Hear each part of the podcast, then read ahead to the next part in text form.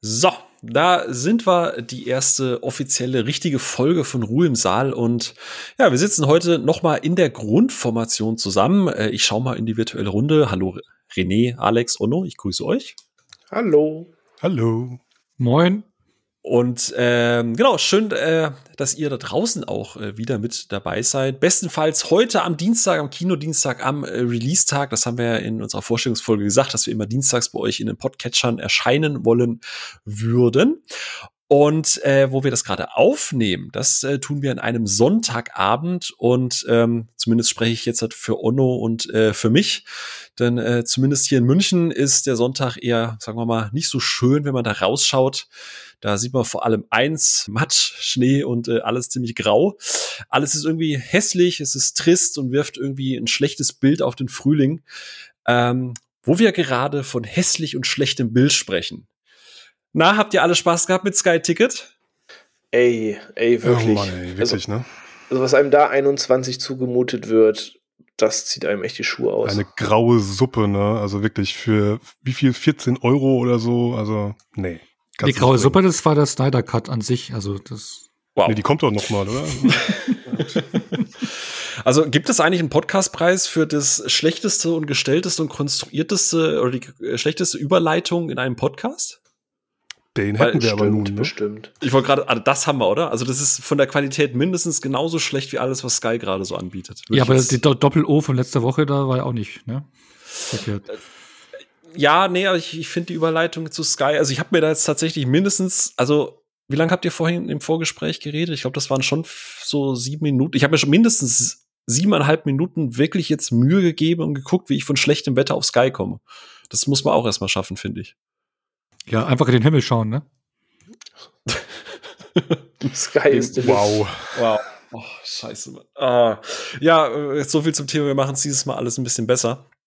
Ähm, nee, aber, aber im Ernst, also äh, hat das bei euch alles einwandfrei funktioniert? Also natürlich, äh, ihr habt es da draußen ja schon am Titel gelesen, wir brauchen jetzt auch gar nicht hier groß irgendwie ein Bild abmachen. Klar, wir reden heute über äh, nicht den Film des Jahres, aber zumindest bis den Film des bisherigen Jahres, wohl einer der meist diskutiertesten, der auch jetzt drei Tage nach Release immer noch auf Twitter am, am, am Trenden ist. Äh, den ähm, Snyder Cut oder den Schneiderschnitt von, von Justice League, einem ja, eine, ein, ein Film, der die letzten Jahre äh, durch das Netz gewabert ist, wie so dieses mystische Einhorn, das angeblich jeder gesehen haben möchte. Und ähm, wir wollen heute unter anderem eben ein bisschen über äh, diesen äh, Schneiderschnitt reden, ein bisschen äh, schauen, äh, ist das jetzt wirklich das, was wir alle erwartet haben? Wird's äh, besser, wird's schlechter? Denn äh, ich mache da jetzt auch kein Geheimnis draus. Wir haben, wir sind hier intern uns auch nicht so ganz einig, gerade was den äh, Justice League Film angeht. Äh, da haben wir, äh, hat er letztes Mal schon gesagt, der Alex, der oh, jetzt vielleicht, ich formuliere es mal nett, nicht der allergrößte Snyder-Fan ist, ne, der jetzt auch von seinem Schaffen bisher nicht ganz 100% begeistert ist, Alex? Oder? Naja, ich würde jetzt sagen, so nach 300 kam da nicht mehr so viel, was mir so wirklich gut gefällt. Also, Watchmen? Äh, den, den, magst du doch. Was, den 300? Watchmen. Ja, Watchmen war ja vor 300, oder? Oder bin ich da gerade falsch? Aber ja, Watchmen mag ich sehr. Ja, Watchmen finde ich super. Äh, Watchmen passt auch die Tonalität total super von Snyder, aber bei Justice League, naja, weiß ich nicht so. Ähm, da, da hatte ich nicht so viel Spaß damals im Kino. Das, äh, ich habe mich mega drauf gefreut damals und nun, was soll ich sagen? Zwei Stunden Tortur war das. Ja, aber ich meine, vielleicht kannst du da gleich mit Onno reden. Ich meine, Onno hat da ja auch eine Letterbox-Kritik. Da hat er ja vier von fünf Sternen gegeben und findet den Film einen, einen sehr runden Film. und ja, da ist mir kurz das Monokel aus dem Gesicht gefallen, als ich das gelesen habe. Ich, äh, da können wir nachher noch gezielt darauf eingehen. Und du darfst später ich gerne. hatte einen besonderen Tag, keine Ahnung. Ja, ja, ja. Also du hast da sehr, sehr schöne Dinge darüber geschrieben, dass der Fokus ganz klar auf der Zusammenführung ist. Ich kann's nicht. Ich habe das vorher schon dreimal gelesen und ich find's immer noch lustig. Aber wir, wir kommen da noch drauf. Ne? Also wir haben, wir haben, sagen wir es mal so, wir haben sehr unterschiedliche Ansichten, was, was den, den, den äh, Justice äh, League angeht. Den habe ich übrigens nicht einfallen lassen, das ist ein gängiger Begriff. Äh, gleichzeitig haben wir natürlich mit René hier jemanden, das habe ich letztes Mal schon gesagt, nicht nur das MCU atmet er quasi im Schlaf, sondern auch bei DC kennt das sich aus wie andere in ihrer Westentasche. Und ja, das äh, stimmt. Ja, und da werden wir heute ein bisschen einsteigen, aber wir haben natürlich auch nicht vergessen, was wir hier mit Ruhe im Saal machen wollen. Und das heißt, wir wollen hier natürlich nicht nur klassisch jetzt einfach den Film auseinandernehmen, weil äh, ja, Mai, ich glaube, da gibt es auch Menschen, die sich vielleicht noch tiefer auskennen, die das noch professioneller machen können.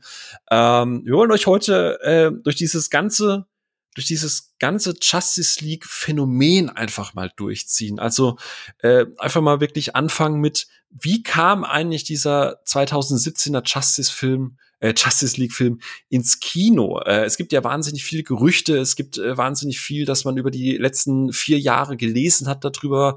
Ähm, mittlerweile hat sich das Bild ein bisschen geklärt. Also was, was, was ist jetzt wirklich passiert? Ähm, was sagen äh, Zack Snyder und Deborah Snyder dazu? Äh, was sagt vielleicht das Studio dazu? Was sagen die Darsteller dazu? Das wollen wir kurz mal anreißen, denn allein damit könnte man schon äh, fünf Stunden Podcast füllen. Ähm, René hat das vorhin so schön formuliert. Das, eigentlich hat das eine eigene Doku verdient. Ähm, und dann äh, wollen wir mal schauen, äh, wie uns äh, denn jetzt der Zack Snyder Justice League Film gefallen hat, gerade im Vergleich zum äh, in Anführungsstrichen Original, weil ich glaube, wir werden relativ schnell feststellen, es ist eigentlich kein Extended Cut oder sonst irgendwas. Eigentlich reden wir hier von einem fast neuen Film, von einer fast neuen Experience. Äh, ist die jetzt besser? Ist die schlechter? Äh, wie sortiert sich das Ganze ein äh, in, in dem bisherigen DC-Universum? Und wir wollen auch mal in die Zukunft schauen, weil das, was hier passiert ist mit diesem äh, äh, Zack Snyders Justice League, das ist etwas, das hat's in der Geschichte des, des Films noch nicht in diesem Ausmaß gegeben. Es gibt ein, zwei äh, Filme, wo das tatsächlich schon mal ein ähnlicher Konstellation passiert ist, wo, wo Regisseur und, und, und Studio so aneinander geclasht sind, dass am Ende die Fans das ein bisschen richten mussten. Da gibt's tatsächlich äh, einen Fall, äh, ähm, auch ein Superheldenfilm tatsächlich. Aber ähm, was hat das denn jetzt zu bedeuten? Äh, weil dieser Cut, den wir da gesehen haben, der wäre so niemals ins Kino gekommen. Und reden wir hier, sagen wir mal, auch post ähm, äh, reden wir hier von einem neuen, ja, neuen Art von Film, die äh, vielleicht hauptsächlich äh, auf, auf Streaming-Plattformen erscheinen wird. Äh, was bedeutet das? Oder ist sowas wie äh, Zack Snyder's Justice League einfach ein ein Unikat, das es nie wieder geben wird. Da wagen wir einfach mal einen Blick in die in die ähm, Glaskugel und wollen einfach mal schauen, was was das jetzt eigentlich alles auch popkulturell bedeutet. Ähm, das ist viel. Wir wollen euch trotzdem natürlich keinen fünf Stunden Podcast heute zumuten. Deswegen würde ich sagen, gehen wir direkt in Medias Res und ich bitte daher jetzt erst einmal ausschließlich um Ruhe im Saal.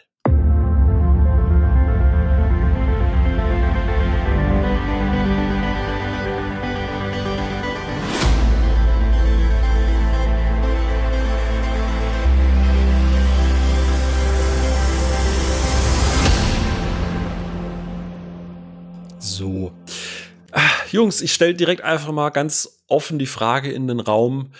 Äh, wie sehr habt ihr denn verfolgt, was damals mit Justice League alles äh, passiert ist, bevor er dann 2017 das erste Mal ins Kino gekommen ist? Wart ihr da auch an je jeder News gehangen? Ich muss ja gestehen, ähm, ich glaube, für, für Menschen, die, die gefühlt einmal im, im halben Jahr einen Film gucken, ist das äh, alles äh, total fernab. Aber es ist ja gerade, wenn man sich auf Social Media bewegt, auf diversen News-Plattformen, war es ja fast unmöglich, im Vorfeld nichts über Justice League zu lesen, was da alles hinten dran passiert, äh, passiert ist.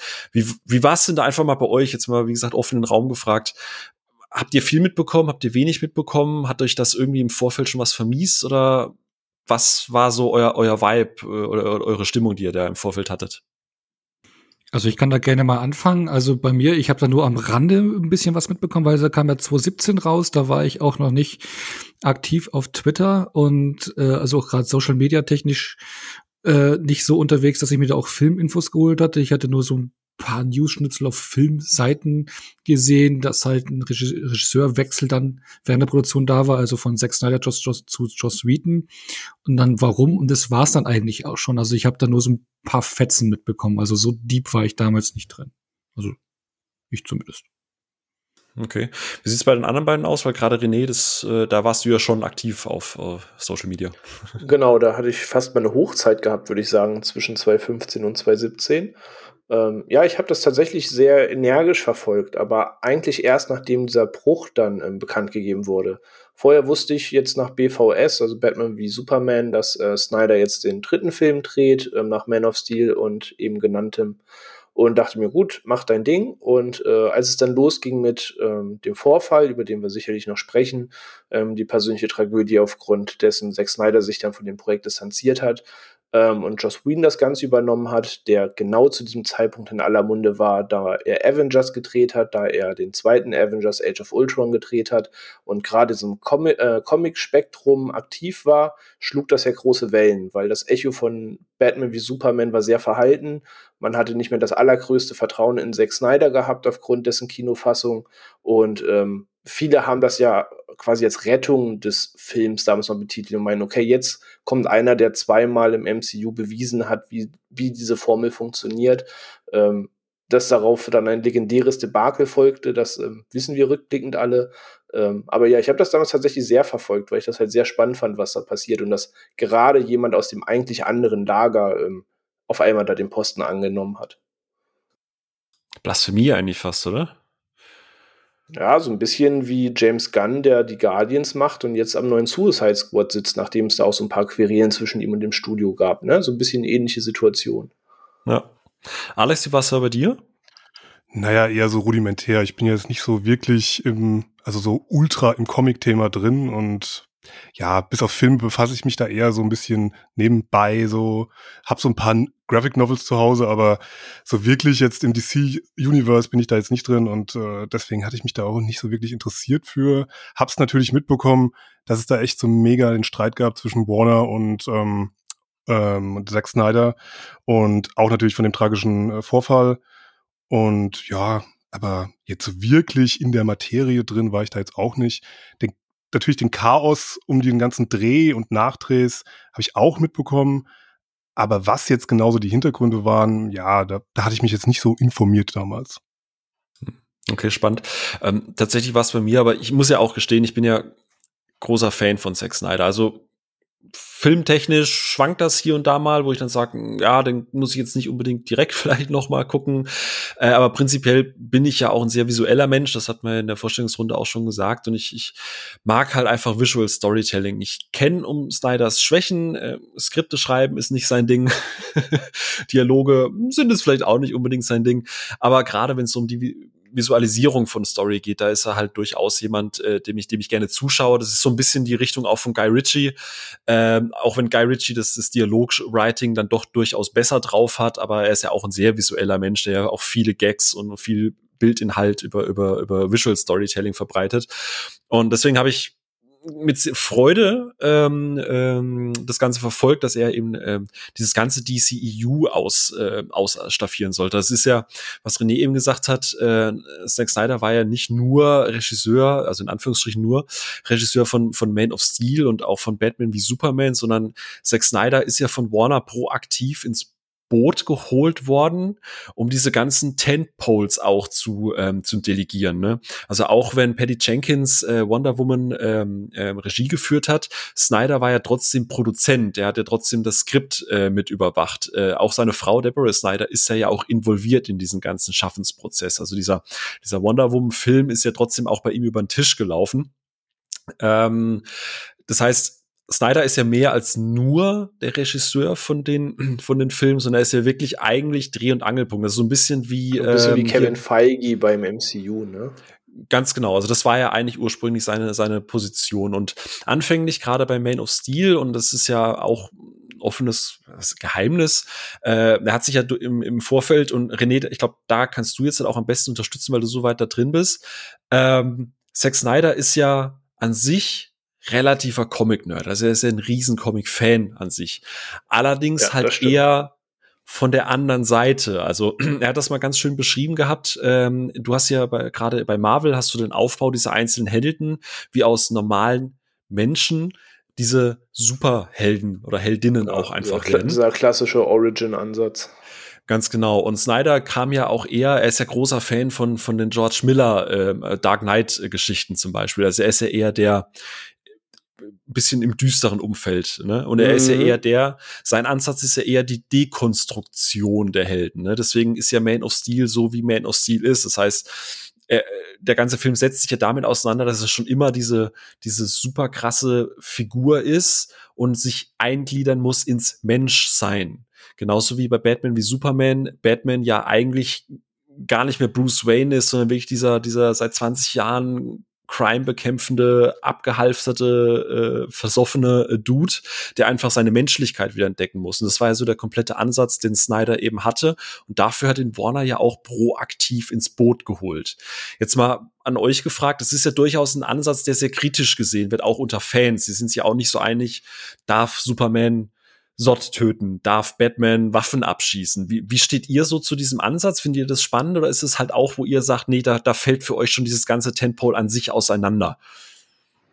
Also jetzt bezogen auf Man of Steel fand ich das großartig, dass man wirklich mal so auch die Power sieht von Superman und der auch wirklich mal, ja, dass er mal auch Gewalt anwenden muss. Ich meine, er ist nun mal einfach ein unfassbar mächtiger äh, Held und warum sollte der nicht mal eine ganze Stadt zerstören und auch mal echt versuchen, jemanden umzubringen. Finde ich jetzt äh, eigentlich einen recht guten Ansatz. Und äh, es hat mir eigentlich auch echt gut gefallen bei Man of Steel. Hm. Wie seht ihr bei anderen, äh, René? So jetzt sagen ja. wir mal, als jemand, der wirklich auch, sagen wir mal, auch außerhalb von, von der Dark und, und Bitter Sphäre die, die andere Seite kennt? Ähm, ja, ich finde das auch vollkommen legitim. Also zum einen ist es schwer, wenn du das halbwegs glaubwürdig rüberbringen willst, eben komplett auf diese, diese Ethik zu setzen, zu sagen, nein, das kann der nicht, das darf der nicht. Und zum anderen ist das eben auch bei vielen Charakteren, ist es ja nicht mal so, dass die das nicht dürfen oder noch nie gemacht haben, sondern ähm, es gibt halt sehr, sehr viele Interpretationen, in denen das nicht getan wird, was dann auch für viele, die das dann damit zum Beispiel damit aufwachsen oder dass die erste Storyline ist, die sie gelesen oder gesehen haben, dann ist das für sie halt, das ist so so wie es für viele das eine Bild von Spider-Man gibt, was dabei eigentlich nicht vielfältiger sein könnte. Und ähm, ich finde das halt vollkommen legit, weil es halt einfach verschiedene Ansätze sind und ich das dann eigentlich sehr spannend finde, wie jetzt in einem komplett anderen Bezug jemand anders das interpretiert. Von daher, für mich ist das eigentlich vollkommen legit, wenn das jetzt nicht die komplette Figur um 180 Grad umdreht. Und gerade in dem Man of Steel Beispiel, in dem Finale, fand ich es mehr als konsequent, das so umzusetzen, eben genau wegen diesem Zwiespalt. Also man hat damit ja emotional gespielt, dass ne, das an ihm nagt, aber dass diese Situation ohne Ausweg war. Ja, da gehe ich äh, voll mit, auch äh, was du sagst, René, dass man halt auch einfach die Figuren anders auslegen kann und dass es nicht immer nur die eine Wahrheit von einer Figur, Comicfigur, sowas gibt, sondern einfach verschiedene Interpretationen, gerade im Filmbereich und auch bei Man of Steel.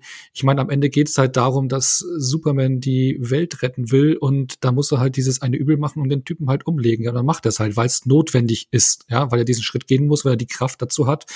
Ähm, Finde ich auch äh, absolut okay und verstehe diese Diskussion dann eigentlich gar nicht. Darüber habe ich eigentlich nie so mitbekommen. Aber ich meine, fand es absolut legitim auch und vor allem baut es ja auch dann direkt den nächsten Film mit Batman wie Superman auf, ja, weil es halt genau dann übergeht, diese Zerstörungsorgie und sonst irgendwas genau dann den, den, den, die Motivation von Batman halt mit einleitet. Also ich fand das absolut okay. Ja, und das führt uns eigentlich jetzt schon in den Anfang von dem, von dem, vom Ende, sage ich jetzt einfach mal, auch von, von Snyders, sagen wir mal, in Anführungsstrichen Regentschaft äh, über das DCEU. Denn äh, was du es gerade gesagt hast, Ono ist ja, ist ja ein wahnsinniger Streitpunkt. Ne? Nicht jeder, also ich stimme euch komplett zu. Ich bin zwar mit dem mit Christopher Reeves äh, Superman aufgewachsen und der erste Superman ist für mich immer ein Special Punkt und für mich ist Christopher Reeves auch zu dieser Zeit der Superman, einfach, also die Inkarnation des Supermans, der in diese Zeit gepasst hat.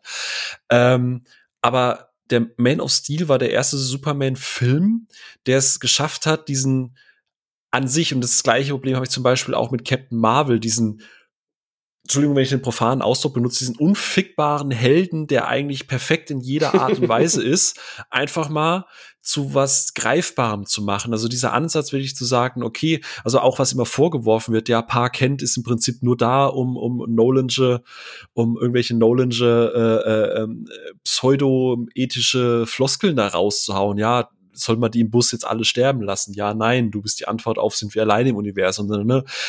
Das ist finde ich, ein Ansatz von Superman, diesen, diesen Struggle, dieses ewige, dieses, wie werde ich zu einem Menschen? Wie, wie entscheide ich mich oder warum entscheide ich mich am Ende Mensch zu sein und nicht Kryptoner? Ähm, das fand ich halt wahnsinnig spannend und, und das war halt ein Ansatz, den ich halt, den ich halt wirklich mochte und der mir diese Figur endlich mal näher gebracht hat. Zum das ersten Mal seit.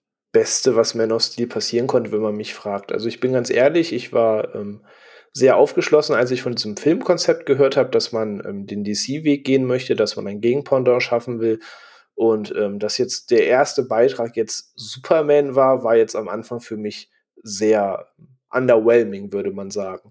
Ähm, und dachte mir, okay, ähm, Superman ist halt einfach so dieser Prototyp Superheld von Anno Knacks, als es irgendwie nur drei Helden gab. Und der erste war natürlich der, wie du es gerade so schön gesagt hast, der unfickbarste, der ähm, quasi der moderne Captain America ist. Ähm, und habe dann den Film gesehen, relativ unwissend, sage ich mal vorher. Also ich habe mir keine Trailer groß angeguckt, außer glaube ich den allerersten und ich habe den einfach auf mich zukommen lassen. Ich, Henry Cavill war für mich damals noch nicht der Darsteller, der er heute ist. Ähm, also auch einige Filme, die er schon gedreht hatte, habe ich erst nach Man of Steel gesehen. Also ich ging da wirklich sehr unbefangen rein. Und ähm, diese, dieser, dieser ruhige Ton, ähm, das ist halt das, wo der Film für mich gewinnt, wo ich dachte, okay, damit habe ich jetzt nicht gerechnet. So der Anfang auf Krypton, so alles cool, okay, Planet, ping, pam, bum, ähm, gestürzt, Planet explodiert. Aber ähm, diese ganzen Szenen, wo er quasi erst Superman wird oder eben noch ne, Jugendlicher ist, Kind ist, also das ist halt für mich der, der Man of Steel-Film wirklich, wo der einfach gewinnt. Also mit Kevin Costner als Ziehpapa, den du halt einfach nur drücken willst in dem Film, wie so oft in Kevin Costner-Filmen es bei mir ist. Ähm, so, das sind für mich halt die absoluten Highlights in Man of Steel. Ja. Und ich habe es gerade schon gesagt, es war ja so ein bisschen der Anfang vom Ende, weil ähm, es ist ja nicht so, dass das Snyder einfach nur den, den DC-Weg, sage ich jetzt mal, gegangen ist und das Ganze ein bisschen düsterer gemacht hat, sondern er hat ja im Prinzip auch ganz viele No-Gos gemacht. Ne? Also ganz viele Hardcore-Fans sagen ja auch, er hat Superman nicht richtig getroffen.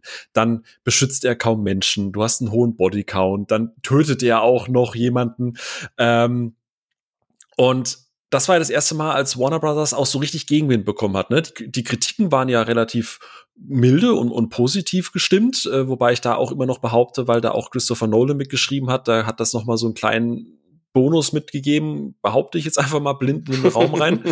ähm, aber es wurde halt schon Kritik laut, nämlich gerade diese, was du angesprochen hast, diese Zerstörung am Ende, dass das halt alles gar nicht thematisiert wird und Fans meinten dann, äh, das geht gar nicht, dass das unkommentiert ist, Zack Snyder will wieder eine Zerstörung machen. Ne, ne, ne. Es gab halt schon einen gewissen ersten Backslash. Ja, aber, aber so nur echte Fans hassen ihr Franchise. Also. Genau, ganz genau. und ähm, ich hatte damals auch schon gesagt, ey Leute, wartet doch mal ab. Ihr habt dem MCU, habt ihr über 20 Filme Zeit gegeben, äh, Dinge äh, zu positionieren. Hier ähm, ist nach einem Film schon irgendwie, wissen alle Leute schon genau, was geplant ist. So, ne? ähm, und dann kam eben Batman wie Superman und oh Wunder, Batman wie Superman hat genau das aufgegriffen, was im ersten Teil unkommentiert geblieben ist. Mhm. Aber Batman wie Superman, und das ist ja das Thema, was, was eben auch relevant wurde. Du hast den Kinocut hier schon gehabt und dann hattest du noch mal einen Ultimate Cut. Das heißt, da hat das Studio schon eingegriffen. Äh, es wollte einen etwas leiteren Ton haben. Es ist ähm, Gibt ja auch noch ein bisschen das Gerücht, dass gerade das Finale mit Doomsday, dass das gar nicht geplant war, weil am Anfang wurde ja nur Batman wie Superman angekündigt. Erst, glaube ich, auf der, oder erst ein Jahr später auf der Comic-Con kam dann irgendwie noch Dawn of Justice mit dazu. Ähm, deswegen hält sich da immer auch noch so ein bisschen, das äh, kann es sein, dass es vielleicht mal zwei Filme waren oder halt eben doch nicht. Aber man hat gemerkt, Warner hat schon angefangen, so ein bisschen auch in diesen Prozess mit einzugreifen. Es gab ja dann auch äh, ähm, hier äh, Terry, wie heißt er, Terrio, der äh, den Snyder mit dazugeholt hat, äh, beziehungsweise den Ben Affleck äh, damals noch mit dazugeholt hat, ähm, der, der, der am Skript noch mitschreiben sollte ähm, weil das Skript von Goya wohl irgendwann komplett auseinandergefallen ist. Also ich will mir gar nicht vorstellen, wie das vorher war, wenn ich mir das Ende von Batman wie Superman angucke. Nee. Ähm, äh, ja, also, ähm, ne? Aber Batman wie Superman war ja dann auch schon, also wirklich split. Du hattest Leute, die fanden es gut. Und du hattest äh, so ziemlich genau die gleiche Hälfte, die schon gesagt hat, Alter, was für ein, was für ein Clusterfuck. Ähm, und ich glaube, Batman wie Superman war dann auch der Punkt, wo Warner bewusst geworden ist, dass das, was Snyder auf lange Sicht potenziell geplant hat, die Zeit wollen sie ihm nicht geben die sehen die Vision nicht mehr und der Druck von außen wird einfach zu groß, weil auch Batman wie Superman, da haben sie sich auch andere Einspielergebnisse erwartet. Es war immer noch ein Film, der, der, der Plus gemacht hat, mehrere hundert Millionen, mhm. aber es war halt nicht genug. Es war also die erste verbrannte Erde in dem ganzen großen Thema. Genau. Und am Ende hieß es halt immer, ja, das liegt halt auch an Zack Snyder, weil er halt eher auf Epos und auf wichtig geht und die, die Figuren einfach nicht kapiert. Ja. Ähm, warum holen wir jetzt dann so weit aus, wenn wir eigentlich über Justice League reden wollen? All das im Vorfeld, und das, selbst das haben wir jetzt nur an der Oberfläche angetatscht, führte halt schlussendlich auch mit dazu, dass Justice League, der 2017 ins Kino kam, halt komplett aus dem Ruder gelaufen ist. Ne? Mhm. Äh, also Snyder hatte ja, ich glaube, unmittelbar nach BVS oder glaube ich sogar noch da während der Post-Production angefangen an Justice League zu arbeiten und hatte da eben aber auch schon die Vorgabe, das Ganze soll noch ein bisschen humoriger werden, das Ganze soll ein bisschen bunter werden, ne, ne, ne, ne, ne. ne.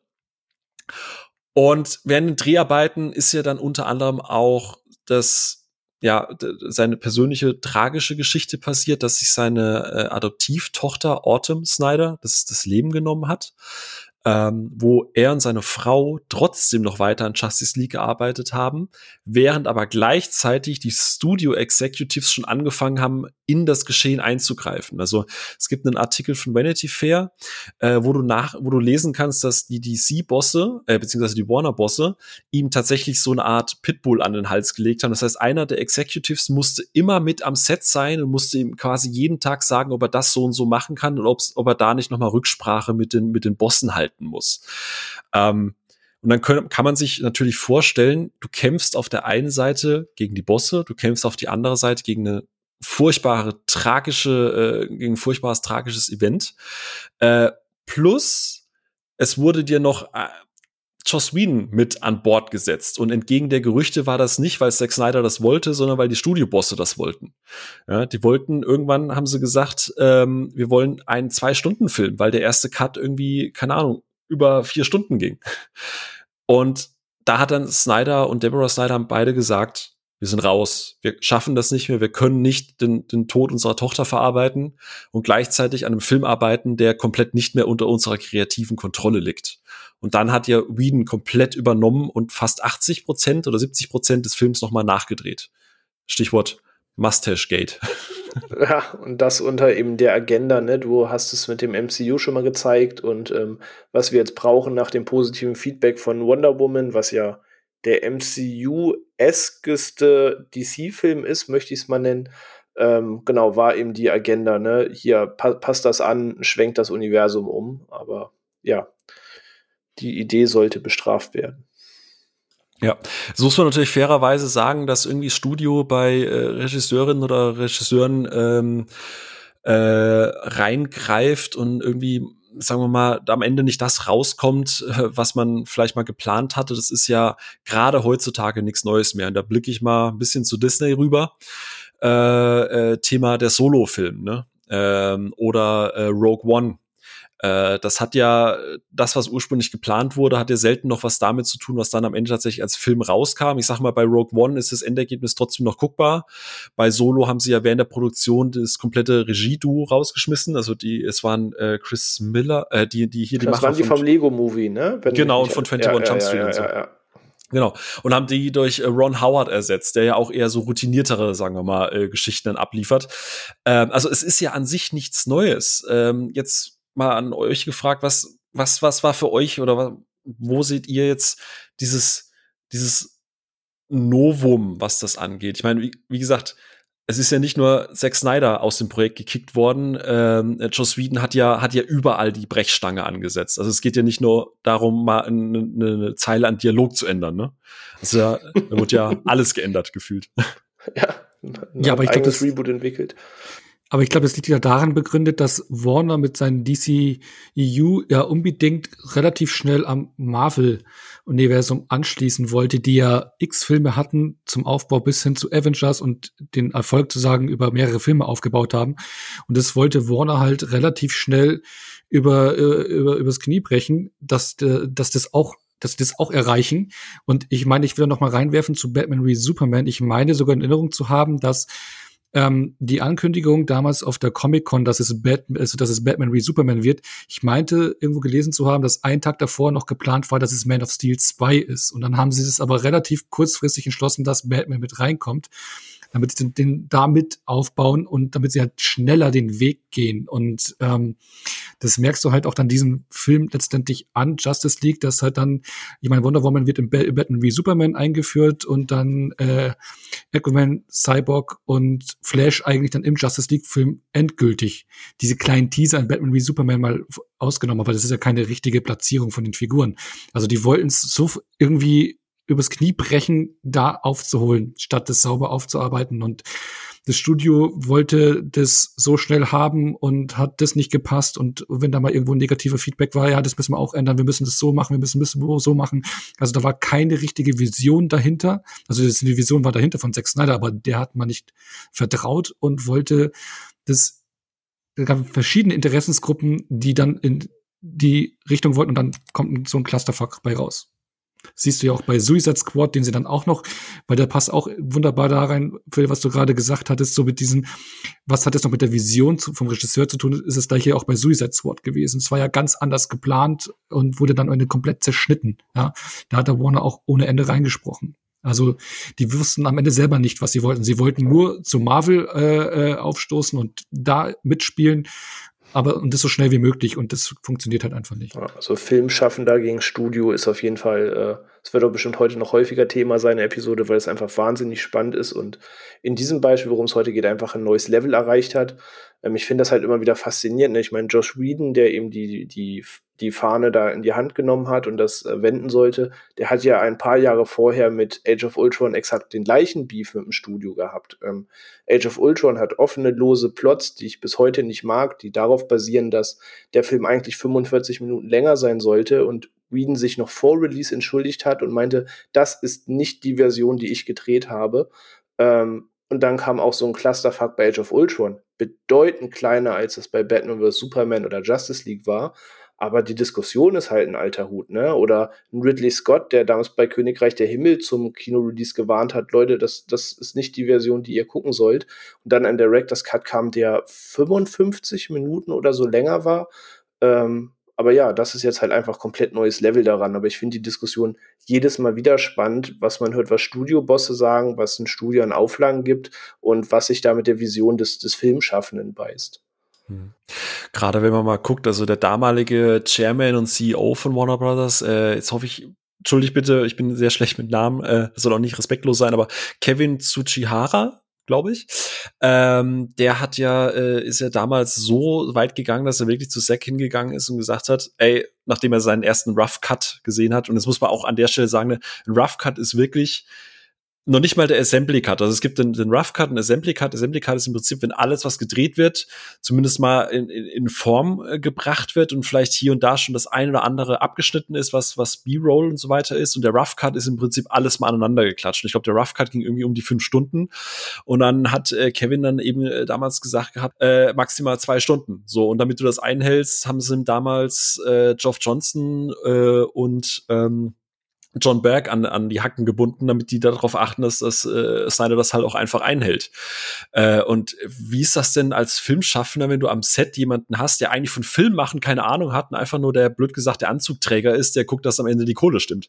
Das hat halt mit, mit kreativem Filmschaffen halt einfach gar nichts mehr zu tun. Nee, nee, auf keinen Fall. Also jeder weiß, glaube ich, wie es ist, wenn ähm, jemand auf der Arbeit hinter einem steht und einem genau auf die Finger guckt und der stellenweise nicht mal den Kontext kennt, ähm, aber ne, dir da irgendwo reinfuscht, wo du denkst, ey, ey, erkennen erstmal den Kontext. Ähm, also ich stelle mir das einfach furchtbar vor. Ja, aber stell dir mal vor, du hast echt so jahrelang eine Vision von so einem Meisterwerk, was du da irgendwie runterbrechen willst und so und äh, sammelst da überall Informationen und hast es immer wieder im Kopf. Der, der hat wahrscheinlich schon davon geträumt, wirklich. Er ist ja so ein mega Comic-Fan und ja, und dann kommt irgendwann da um die Ecke. Ich meine, ich, ich kenne es ja aus dem, ja, aus meinem Beruf. Ich arbeite in der Kreativbranche und wenn ich mir vorstellen würde, dass jeden Tag irgendeiner kommt und irgendwie meine, meine ja, meine erschaffenen Dinge da irgendwie komplett zerstückelt, bis aufs Kleinste und nur damit es irgendwie wirtschaftlich korrekt wäre. Also da hätte ich auch keinen Bock drauf. Also das ist echt, das klingt einfach nur schlimm, wenn man fünf Stunden Material hat und äh, dann kommt so ein Wirtschaftstyp und sagt, ey, nee, ähm, Alter, kannst nicht bringen, mach mal zwei Stunden, damit wir es mehr im Kino zeigen können, damit man noch mehr Geld verdienen. Finde ich fürchterlich. Also klingt ganz, ganz, ganz, ganz schlimm. Ja. Zumal er auch dann äh, Zack Snyder in einem Interview bei Vanity Fair gesagt hat, also du stehst dann halt auch wirklich da und sagst, okay, hey, ich soll sechs neue Figuren einführen oder vier neue Figuren komplett einführen, äh, noch ein riesiges Universum aufbauen in zwei Stunden. Äh, kannst du machen. Ja, aber ist dann halt doof. genau. Und es ist ja dann so, dass Joss Whedon halt nicht einfach nur so klassisch mal ein paar Reshoots gemacht hat oder so irgendwas, sondern er hat ja im Prinzip auch, äh, und das war der Punkt, der mich fast noch mehr genervt hat als das mit, mit Zack Snyder, weil wie gesagt, dass er dann irgendwann einfach sagt, ey, ich kann gerade einfach nicht mehr, das ist vollkommen menschlich und vollkommen in Ordnung. Er hat halt auch den, den Komponisten, nämlich Chunky XL beziehungsweise Tom Holkenborg, ausgetauscht, äh, der ja seinen Soundtrack eigentlich schon fertig hatte, äh, der jetzt ja auch quasi wieder veröffentlicht wurde. Es sind ja, was sind es, 54 äh, Stücke, vier Stunden 20 Soundtrack oder so irgendwas. Also das schüttelst du ja auch nicht aus dem Ärmel raus und hat im Prinzip äh, Danny Elfman draufgepackt. Äh, ich glaube, René, da freust du dich, äh, dass Danny Elfman äh, wieder einen Soundtrack für einen Superheldenfilm macht. Aber das äh, liegt ja. halt auch daran, Justice League erinnert man sich halt nicht an irgendwelche coolen Musikstücke. Also ich, mir fällt da halt keins ein. Ich gehe gerade in mich und grübel, aber tatsächlich irgendwie, es gibt eine Menge Stücke von ähm, den Junkie XL Soundtrack, aber von Danny Elfman ist mir da auch wenig im Kopf geblieben. So, ne? so der hat coole Soundtracks gemacht, ähm, gerade in den 90ern und frühen 2000ern. Das heißt jetzt irgendwie Nightmare Before Christmas, Corpse Bride, das alte Batman, so, der hat schon so sein, sein Zenit erreicht. Aber jetzt in mhm. Justice League hat das für mich auch alles teilweise von der Tonalität her gar nicht gepasst. Also jetzt gerade im Vergleich zu dem Werk, worüber wir dann gleich noch sprechen, ähm, ist das in meinen Augen auch einfach leicht fehlbesetzt gewesen ein damaliger Studio-Executive, der anonym bleiben wollte, ähm, gesagt, dass wo sie das erste Mal äh, gesehen haben, was Joss Whedon da gedreht hat, ähm, ich, ich zitiere es einfach mal, äh, und vielleicht kann man es auch einfach so im Raum stehen lassen, aber ich vermute mal, den einen oder anderen Schmunzler wird man da einfach mit rausziehen.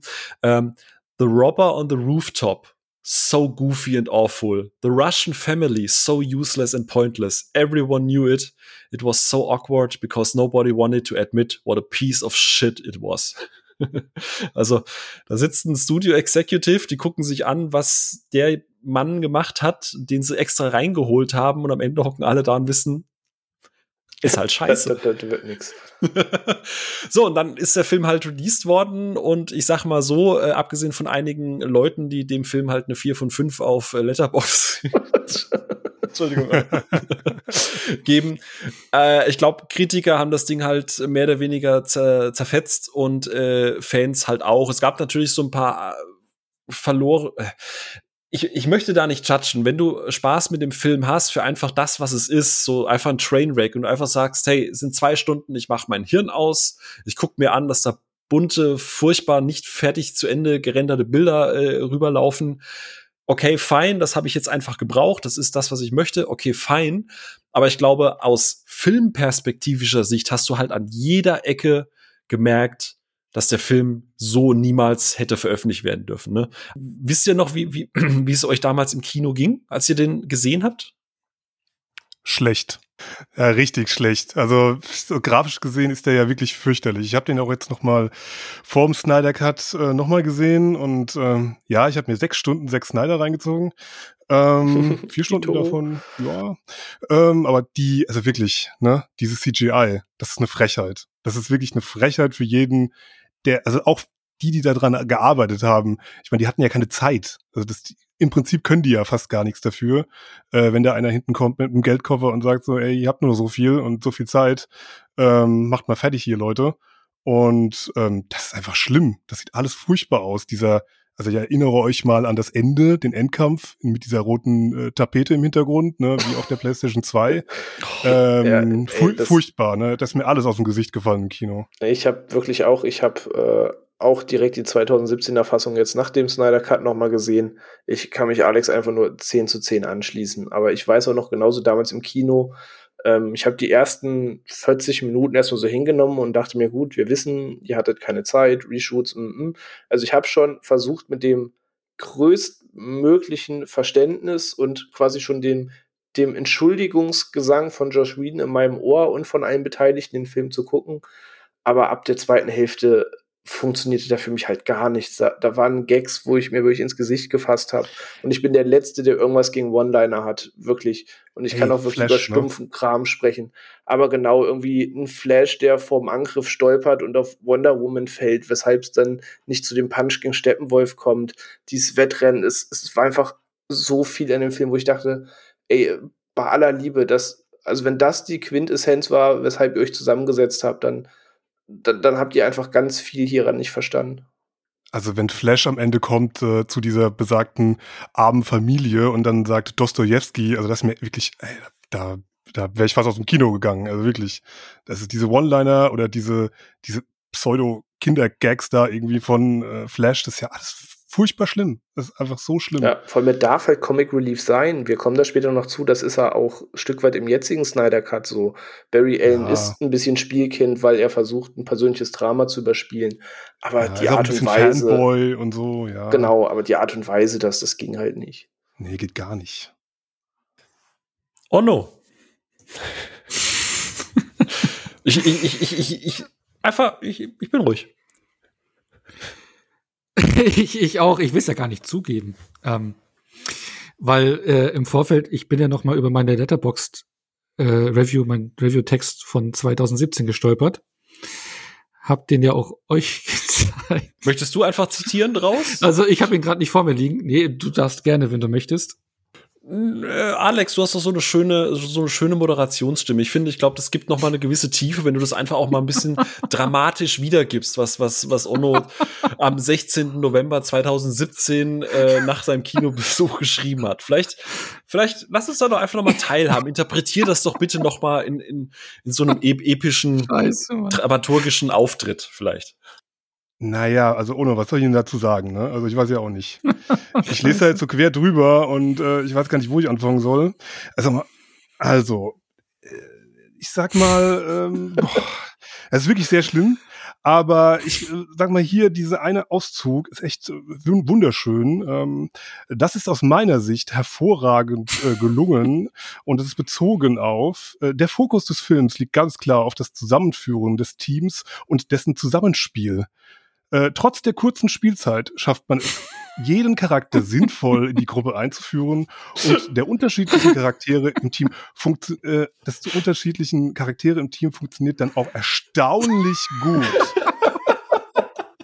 Scheiße. In Justice League, warte, in Justice League hat man äh, dann auch den Ballast der Vorgänger, ab, welchen Ballast denn, äh, abgeworfen und erzählt eine simple Geschichte mit austauschbarem Bösewicht. Das ist nicht gelogen. Das, das gebe ich dir, ja. Äh, das hatte ich mir aber mit der Ankündigung des Antagonisten aber leider schon gedacht. Okay, da bist du noch ehrlich geblieben. ähm, okay, und da ich Spaß daran hatte, das Team in Aktion zu sehen, ich freue mich nun auf weitere Filme des DCU und Justice League ist für mich, Achtung, ist für mich einer der unterhaltsamsten DCU-Filme. Ähm, bitte? Scheiße, ja. Aber definitiv Alkohol im Spiel, also ich glaube schon. Das ist wie so ein Guilty Pleasure oder Das ist wie Ballermann 6 gut finden. ist ja auch erst dreieinhalb Jahre her. Endlich normale. Also vor allem der, der Satz, ne, der Fokus des Films liegt ganz klar auf dem Zusammenführen des Teams und dessen Zusammenspiel. Ey, diese russische Familie. Wow, wirklich. Die Ne? hatte mehr Fokus. Die hatten mehr Fokus, ne? Also. Also ich hatte da einen guten Tag, du. Also, also so, du hast doch gefragt. Phil, du hast gefragt, wie man sich da im Kino gefühlt hat. Ja, gut. Glücklich. vor allem auch noch sinnvoll in die Gruppe einzuführen. Also wirklich, ne? Das ist wirklich eine hallo, hallo, ich bin also, Wow, das ist voll sinnvoll. Seit ja, alles, hey, alles, was ich, alles, was ich mir als Comic-Fan je gewünscht habe. Jedes war alles, was du dir je gewünscht hast, ja. Der Körper besteht wirklich halb aus Metall. Vor allem yes. den Ballast der Vorgänger. Was für ein Ballast denn? Ich glaube, ja. Suicide Squad war das damals im Kontext noch bestimmt, oder? Ja, ich ja, weiß es. Vorher für richtig verbrannte Erde gesorgt hat. Ich weiß es bis heute. Also, ähm, ich hatte doch bei der letzten Folge gesagt, dass ich da Spaß hatte im Kino. Und äh, ja, da haben wir es doch mal niedergeschrieben. Hey, es gibt halt diese Filme, die im Kino halt einfach einmal eine andere Wirkung haben. Ich, ich habe mich auch schon mal in das Nest gesetzt. Ja, ja, das, äh, ich glaube, ich wende da alleine ins Kino rein, da wurde überall zerrissen, der Film, und ich dachte mir so, hey, nee, wow, geil, macht doch, äh, äh doch, macht doch Spaß. Und äh, ja, keine Ahnung, ich war froh, die, ganzen Figuren jetzt endlich mal zusammengetrommelt zu sehen. Also ich muss ja auch sagen, ich bin äh, so ein Team-Up-Fan. Also sobald die Fa äh, äh, Superhelden zusammenkommen, auch beim MCU, Avengers, ich, ich mag auch Age of Ultron und Infinity War, wo, wo dann alle Fäden zusammenkommen. Das mag ich halt einfach, ja. Wenn, äh, und ich das mochte ich halt da auch, weil es da zum ersten Mal das komplette Team ab war und äh, ja, die wurden hervorragend eingeführt. Ähm, ich muss auch noch betonen, du hast ja auch geschrieben, dass es ein sehr runder Film ist. Das habe ich vergessen zu sagen. Ich stelle mir so vor, wie du im Fußballstadion im gegnerischen Block stehst und du bist der eine Spieler mit dem anderen Trikot, der beim Tor aufsteht und jubelt. oh. nee, äh, ja, ich, ja.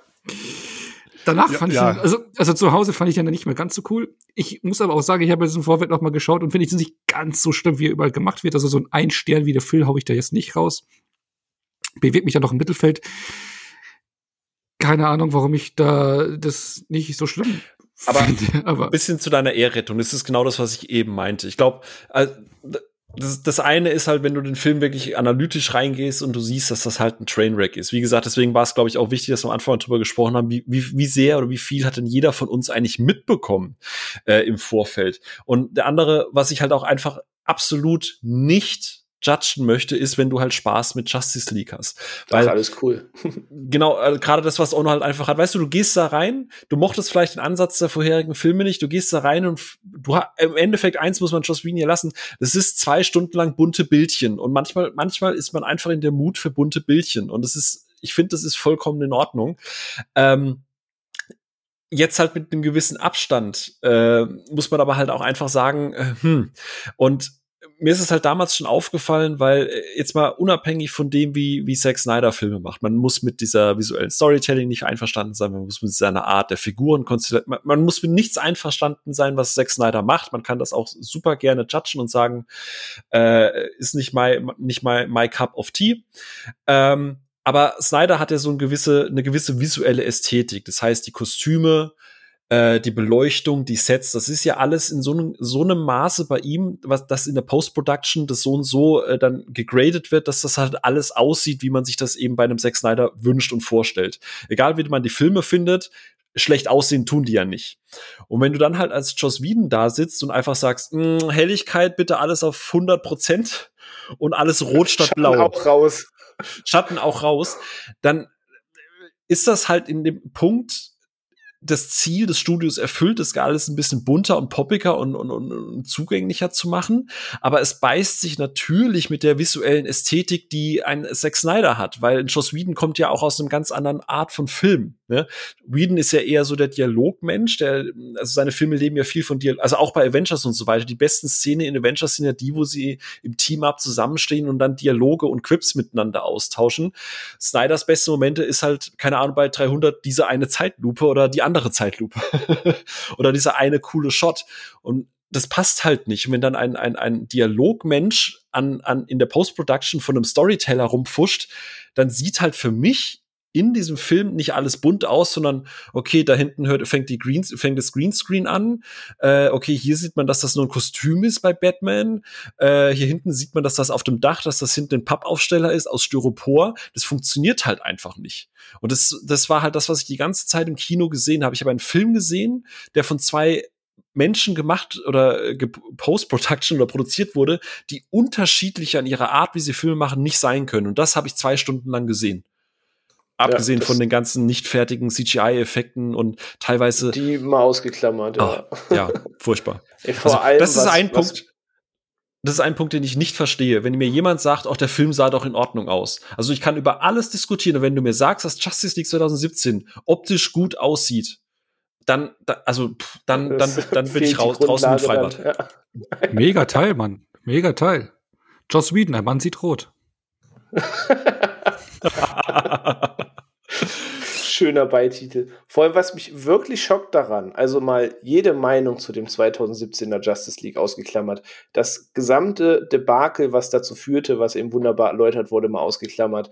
Aber das, das Kernelement war ja unter anderem noch, dass es hieß, Josh Whedon soll diesen Film MCU-mäßiger machen. Man möchte von diesem dark, gritty Look weg. Ähm, Batman vs. Superman war vielen irgendwie zu düster. Man fand das irgendwie zu edgy, zu cheesy, dass das so erzwungen düster ist. Ähm, und was, was ich daran einfach nicht verstehe, ist, Josh Whedon hat Avengers gemacht. Der hat Age of Ultron gemacht. Das heißt, er hatte mit dem MCU zwei Filme, wo der eine mehr, der andere weniger beliebt ist, aber die beide immer noch sehr, sehr solide und gute Blockbuster sind. Und ähm, wenn die Quintessenz, was man daran verstanden hat, den Film MCU-mäßiger zu machen, wirklich diese, diese ultra schlechten Gags waren, dieses vollkommen selbstironische, dieses über sein eigenes Tempo stolpern, dann denke ich mir, okay, ihr habt da jemanden, der im MCU gearbeitet hat, wo ich mir jetzt nach Justice League die Frage stelle, ob er nie die Quintessenz des MCU verstanden hat. Also es geht ja nicht per se um diese selbstironischen Gags. So, das ist einer der USPs im MCU, wo es gerade gut war, dass DC einen anderen Weg geht. Aber es geht ja um diese, um diesen kohärenten Zusammenhang der Geschichte.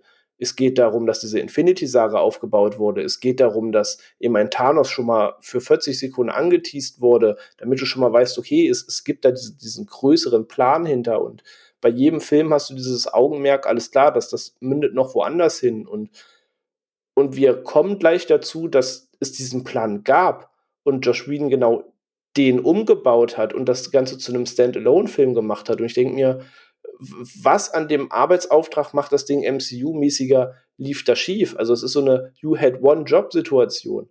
Ähm, also da lief dann, egal aus welchem Gesichtspunkt, halt schief, was schieflaufen konnte, wenn man mich fragt. So. Ja, Plus zusätzlich äh, im Nachhinein äh, gab es ja auch von, von äh, unter anderem von einem Cast und auch von einem Team, die ja dran gearbeitet haben, eben auch diesen Aufruf, dass, dass Snyder endlich seine Version veröffentlicht. Also selbst Gal Gadot und, und, und ähm, ähm, äh, Ray Fisher haben ja äh, quasi auch Snyder dann supportet und sich gegen das Studio auch gestellt und gesagt, ey, release Snyder Cut. Ne? Und ähm, es kam ja dann auch im Nachhinein heraus, dass Joss äh, Whedon am Set wohl ein richtiges Arschloch ist. Ich meine, das deckt sich dann auch damit, dass jetzt rauskam, dass er auch bei Buffy damals schon wohl sehr toxische Arbeitsverhältnisse geschaffen hat äh, entgegen äh, wohl Zack Snyder, wo ja das ganze Team auch immer noch sagt, dass das am Set alles immer wie eine große Family ist.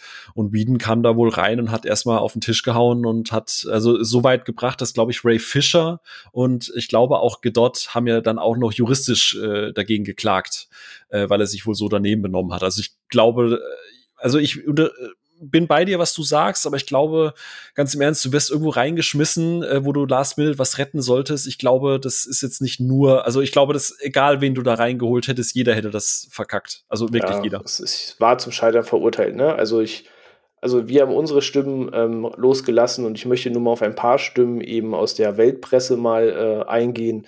Ne, Justice League hat auch so schönes Feedback hervorgebracht, wie die Welt trauert noch immer um Superman und wir um unsere Zeit. Oder inhaltlich so krude wie löchrig und nicht einmal überzeugend getrickst, ist das Ergebnis am Ende vor allem eins, lähmend langatmig. Ähm, also egal, wie man es dreht und wendet, das Ganze ähm, war halt nicht gut für sehr viele. Und äh, ein Argument stand eben immer über allem in dieser Debatte. Aufgrund dieser langen Geschichte, die wir tatsächlich nur angekratzt haben. Man könnte das noch tiefer führen, wie Phil mich vorhin schon zitiert hat.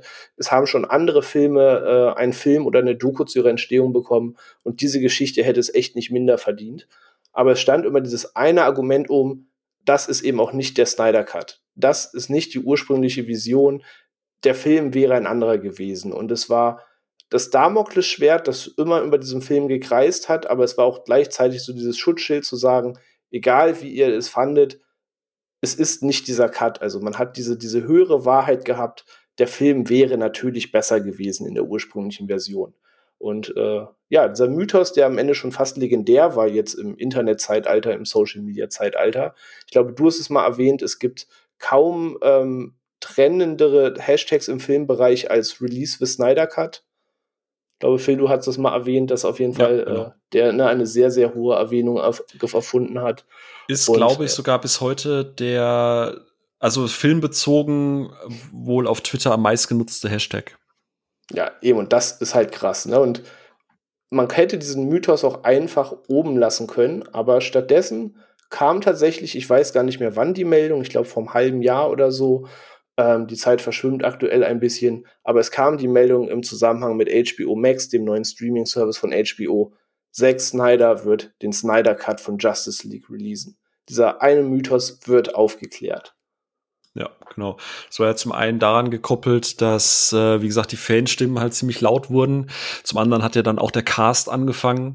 Ähm, das ist ja auch eine ganz lustige Geschichte. Als, als äh, Zack Snyder damals vom Set äh, gegangen ist, hat er ja seinen Laptop mitgenommen. Auf dem Laptop war im Prinzip äh, der, der ist, äh, Rough Cut war das, der Rough Cut in schwarz-weiß quasi drauf. Und es war so ein bisschen sein Statement zu sagen, okay, ich packe, ich nehme meinen Film mit und alles andere ähm, äh, ist mir egal. Er hat ja tatsächlich bis heute den Joss Whedon Cut gar nicht gesehen, weil äh, Christopher Nolan und Deborah Snyder, also seine Frau, ähm, und die Produzentin der ganzen Filme, ähm, haben die einen Film gesehen, haben gesagt, Snack, Snack, guck dir das bitte nicht an. Äh, äh da, das, das verkraftet dein Herz nicht und äh, gemessen auf die Zeit, was beide ja erlebt haben aufgrund des, des tragischen Unglücks, äh, hat er sich auch dran gehalten, weil er gesagt hat, also ein, ich meine, so ein, so ein Film ist ja auch eine gewisse Art von einem in Anf also jetzt ganz große Anführungsstrichen einem, einem Kind, äh, ein, etwas, das du halt eben auch mit äh, mit aufgebaut hast und zu sehen, wie halt irgendwer anders da halt sowas draus macht, das hätte ihm halt noch mal das Herz gebrochen zu dem, was er gerade emotional auch einfach zu verarbeiten hatte.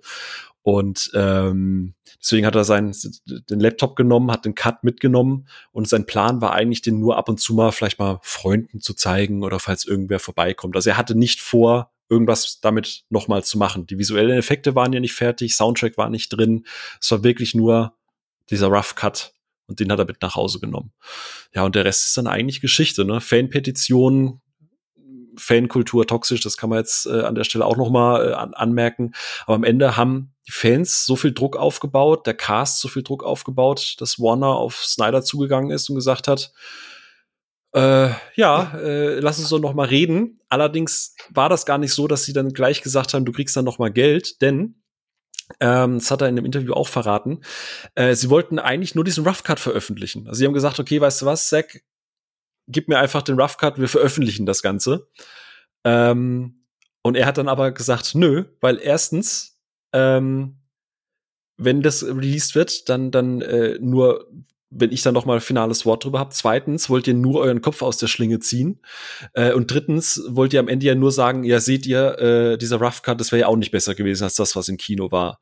Und dann haben sie sich halt eben darauf geeinigt. Zack Snyder verzichtet auf ein Gehalt, dass er nochmal Geld bekommt. Er kriegt ein Budget und das Ganze wird auf HBO Max ausgespielt. Er hat volle kreative Kontrolle, aber wie gesagt, verzichtet dafür auf ein Gehalt oder äh, sonstige finanzielle Ansprüche für seine Arbeit. Und dann hat er in einem Livestream mit Henry Cavill zusammen äh, Man of Steel geschaut, oder war es Batman wie Superman, äh, und hat danach zusammen mit Henry Cavill angekündigt, vom, wie du es gesagt hast, so knapp vor einem halben Jahr, er kommt der, der große Snyder, äh, Zack Snyder Cut äh, von Justice League kommt. Und da gucke ich jetzt mal virtuell zu euch in die Runde. Wie habt ihr denn das aufgenommen? Habt ihr euch da gesagt, yes? Oder war so, äh, Alex, jetzt mal direkt an dich geguckt als großer Fan dieses ganzen DCEU? ähm, naja, gut, jetzt nicht unbedingt gefreut, aber also ich habe jetzt auch nicht gesagt, so, um Gottes Willen nicht nochmal. Ähm, also ich war schon interessiert, ähm, wegen auch Watchmen Ultimate äh, Cut und also alle Versionen, die er ja so schneidet, sind ja meistens auch schon nochmal besser. Also mehr Material von Snyder ist tendenziell, da kann er sich nochmal austoben. Also wie du ja schon gesagt hast, dialoglastig ist er ja jetzt nicht unbedingt. Aber wenn er äh, das machen darf, was er will, dann wird's meistens auch schon nochmal noch mal ein Stückchen besser. Und äh, interessiert war ich auf jeden Fall und ähm, habe mich auch schon ja, nicht drauf gefreut, aber ähm, gehofft, dass es ein bisschen besser wird. Und bei euch beiden? Du, du meinst bei mir als Riesen Justice League 2017, Joss Whedon Cut mega krass Fan. Ja, ja, genau, also der, die runde Sache.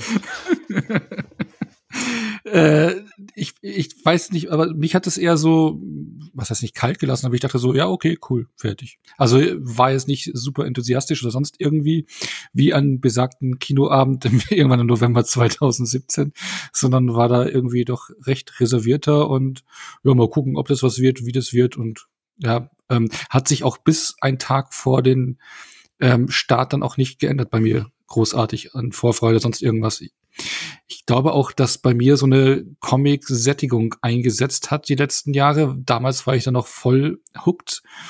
Aber ich war ja auch immer involviert in den ganzen Comic-Verfilmungen und super interessiert und dachte mir, geil, was ich die Helden aus der Kindheit auf der Leinwand zu sehen. Und ähm, hat sich aber die letzte Zeit so ein bisschen äh, die Vorfreude halt doch etwas äh, reduziert und hat sich da jetzt auch bei den Snyder Cut irgendwie gezeigt. Obwohl ich damals Riesenspaß im Kino hatte.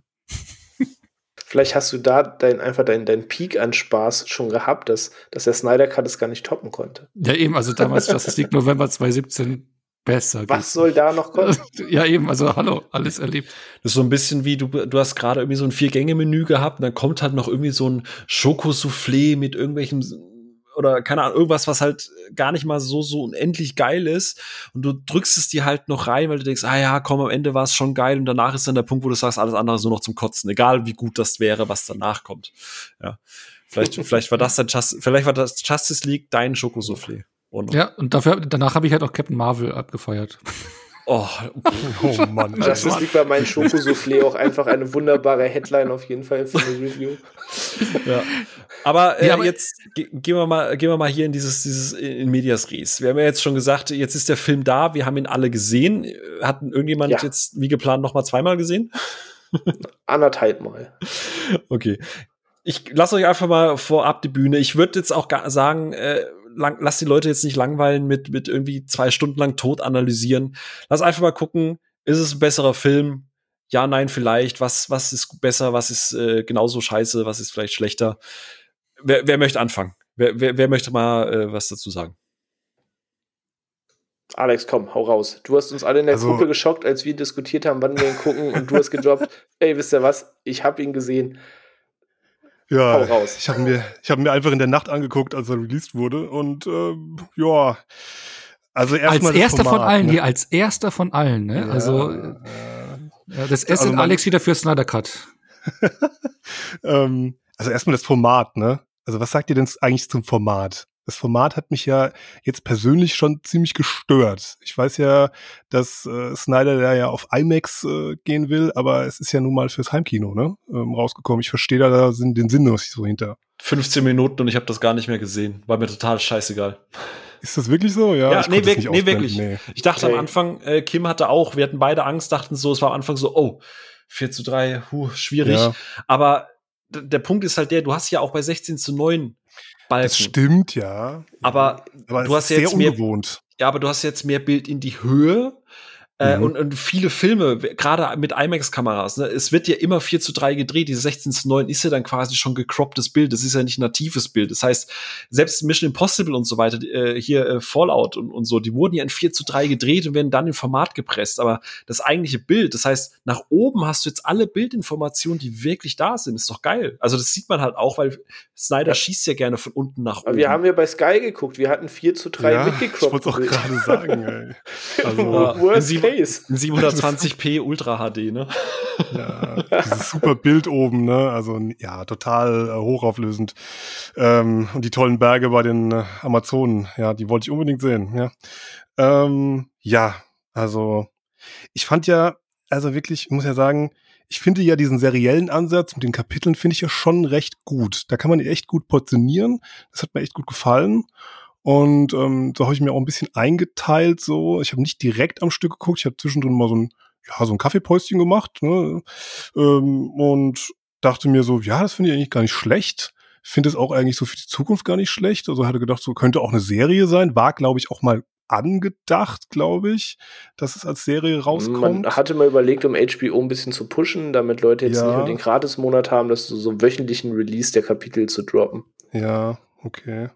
Ja, ich fand das auf jeden Fall einen coolen Ansatz. Ähm, beim Format dachte ich am Anfang so, ja, okay, das ist ja, das ist ja voll, voll cool. Das ist ja wie bei, wie bei Wonder Vision. Äh, die spielen jetzt mit dem Format und so. Ich, weiß, ich wusste das nicht, äh, dass er das eben mit dem IMAX-Format also drehen, drehen wollte. Ich dachte so, okay, der geht jetzt gleich hier komplett auf 60 zu 9 bei irgendwelchen Action-Sequenzen. Ähm, aber dann hat es mich dann doch ein bisschen genervt. Aber gut, das ist äh, mein persönliches Problem dann in dem Moment. Ähm, ja, fand ihn, ähm, also jetzt so nach dem ersten Durchschauen, gibt schon einige äh, komische, komische Sachen, die noch drin sind oder auch wieder drin sind, ähm, immer noch drin sind. Und ähm, ich sag mal jetzt so von der, von der grafischen Seite her, das Color Grading ist auf jeden Fall bei weitem besser, wirklich. Also das muss ich sagen. Dieser, dieser komische, keine Ahnung, was für ein Ton das alles da sein soll, in Justice League 2017, also dieser bunte Brei da und ähm, jetzt hat wirklich, wirklich einen schönen, einheitlichen Ton und sieht echt super aus. Also es hat mir schon gut gefallen, ja, das fand ich echt schon besser. Ähm, muss aber, äh, muss aber sagen, also manche, manche Charaktere gehen mir halt immer noch echt gegen den Strich, ne? Also beim Flash werde ich einfach nicht warm und auch wenn ich Cyborg cool fand, dass der so lange eingeführt wurde, äh, fand ich top. Aber der ist mir echt immer noch zu grimmig und ein bisschen zu zwanghaft cool. Äh, wie seht ihr das? Da steige ich gleich voll mit ein, weil Cyborg bin ich auch kein Fan. Genau dieses Grimmige und sonst irgendwas äh, auch nicht mein, äh, auch überhaupt nicht mein Fall. Und ähm, auch ähm, klar, er kriegt jetzt mehr, deutlich mehr Screentime, mehr Futter, mehr Story und hast du nicht gesehen, aber so diese ausgelutschte, äh, mein Papa ist nicht auf der Schulaufführung dabei, Story, ähm, ja, ja, fand ich jetzt nicht so prickelnd, ne? Ähm, und nee, Cyborg war ich auch nicht so Fan. Und Flash werde ich auch nicht hundertprozentig äh, warm mit. Also so diesen, diesen, diesen schnellen Typen als Comic Relief hast du zum Beispiel mit X-Men-Universum mit Quicksilver viel besser hingekriegt. Meines Erachtens. Ja, da gibt's ja eine Szene, da dachte ich auch so, okay, das ist jetzt eine Anspielung, glaube ich, auf diese Szene bei, ähm, ist es, äh, welcher ist der, es? X-Men? Der bei X-Men, die genau. Slow-Mo-Szenen von ihm, ja. Genau, die Slow-Mo-Szenen, wenn er dann so, glaube ich, einen Milkshake nimmt und den trinkt oder irgendwelche Sachen eben einfach. Ich sag nur Hotdog, ne? Also, wie lange darf ein Würstchen im Bild sein? Ich meine, der Film ist R-rated, aber ähm, ist halt schwierig, ne? Also. Er hat das diese, Würstchen vor der Frau gerettet. Ja, also. Äh, da dachte ich wirklich am Anfang, okay, coole Einführung, diese, diese Sequenz so in dieser Straßenszenerie und so, fand ich cool gefilmt, fand ich auch cool von der Kamerafahrt. Und dann in den Laden reingeht und sich so kurz so, ja, okay, dann macht Snyder wieder seine Zeitlupe, aber da ist sie echt cool eingesetzt. Und dann kommt auf einmal diese Sequenz, wenn dieses Auto da crasht und dann fliegt diese Wurst. In, also, nee, also wirklich, Leute. Die ist für die Hunde, Mann, ihr herzlosen ja. Menschen, verdammte Scheiße. Er denkt halt auch mal einen Schritt weiter, weißt du? Oh Mann. Und dann packt er diese Wurst noch in die, in die Tasche ein und dann, ey, nee. Äh, da, da, da war ich dann komplett wieder draußen in dem Moment. Ähm, fand's aber natürlich cool. Okay, die Charaktere werden in dem Moment besser eingeführt, aber äh, mit so wirklich mit der Wurst bin ich nicht warm geworden. War also kein Hotdog, sondern, na, egal. Ja, genau. Ja, also die, die Szene, also ich habe, das war tatsächlich der, die erste Szene, wo ich auch zu meiner Freundin rüber geguckt habe und mir dachte, so, so echt, okay. So, als er dann bei den Hunden saß, habe ich schon den Gag gecheckt, so, er wollte den Job haben und so und er hat gleich was für Hunde dabei. Aber ich fand auch alles an der Szene ein bisschen weird. Also abseits des, des Gags mit der Wurst war halt, er guckt sie halt so, so verträumt an und das war schon so kurz vor Creep-Level. Ich, ich habe dann gecheckt, dass sie glaube ich, Iris West sein soll, die später ein Love Interest von ihm ist. Und dachte mir auch beim Gucken, eigentlich müsstest du sie doch schon kennen. Bis mir dann einfiel, nee, in dem Filmuniversum noch nicht. Aber wenn man das halt nicht weiß, wirkt es erstmal mega creep, wie er sie wirklich anstarrt. Das fand ich auch ganz komisch. Hm, okay. Nee, hatte da irgendwie. Also ich widerspreche eigentlich äh, fast äh, überall gerade. Ähm, Gerade Cyborg fand ich halt, also ich bin ein großer Fan einfach von Ray Fisher äh, und, und, und ich, ich mochte seinen Cyborg halt ähm, super, super gerne. Also einerseits bin ich sehr froh, dass er jetzt wieder mehr oder weniger äh, im Zentrum äh, des Films steht. Das war ja der ursprüngliche Plan, also dass das blöd gesagt nicht Batman oder Superman oder so die, die, die Kernfiguren sind, sondern äh, Snyder hat es ja mal gesagt, dass Cyborg eigentlich Herz und Seele des Films sein soll. Und ich finde gerade sein Arc halt spannend. Äh, Ono hat in einem Punkt natürlich recht, ja, es ist natürlich mal wieder die äh, Geschichte des äh, tragischen Einzelgängers, yada yada. aber äh, ich find's gut umgesetzt. Also dieses, ähm, die, die in den Trailern damals viel benutzte und dann im Film gar nicht äh, stattgefundene äh, Football-Szene, dass du halt siehst, dass er halt äh, hier äh, beliebt war, dass er Erfolge gefeiert hat, bindet sich ja auch ein, ich glaube, ich in Batman wie Superman, weil Gotham, äh, das Football-Team von Gotham City ist ja eigentlich super scheiße und jetzt holen sie mal einen Sieg. Ne? Das ist ja das erste Mal in diesem ganzen DCEU, dass Gotham, äh, das äh, Football-Team von, von Gotham City halt tatsächlich mal einen Sieg holt. Ich hoffe, ihr habt aufgepasst. Ne? Das ist natürlich allen aufgefallen.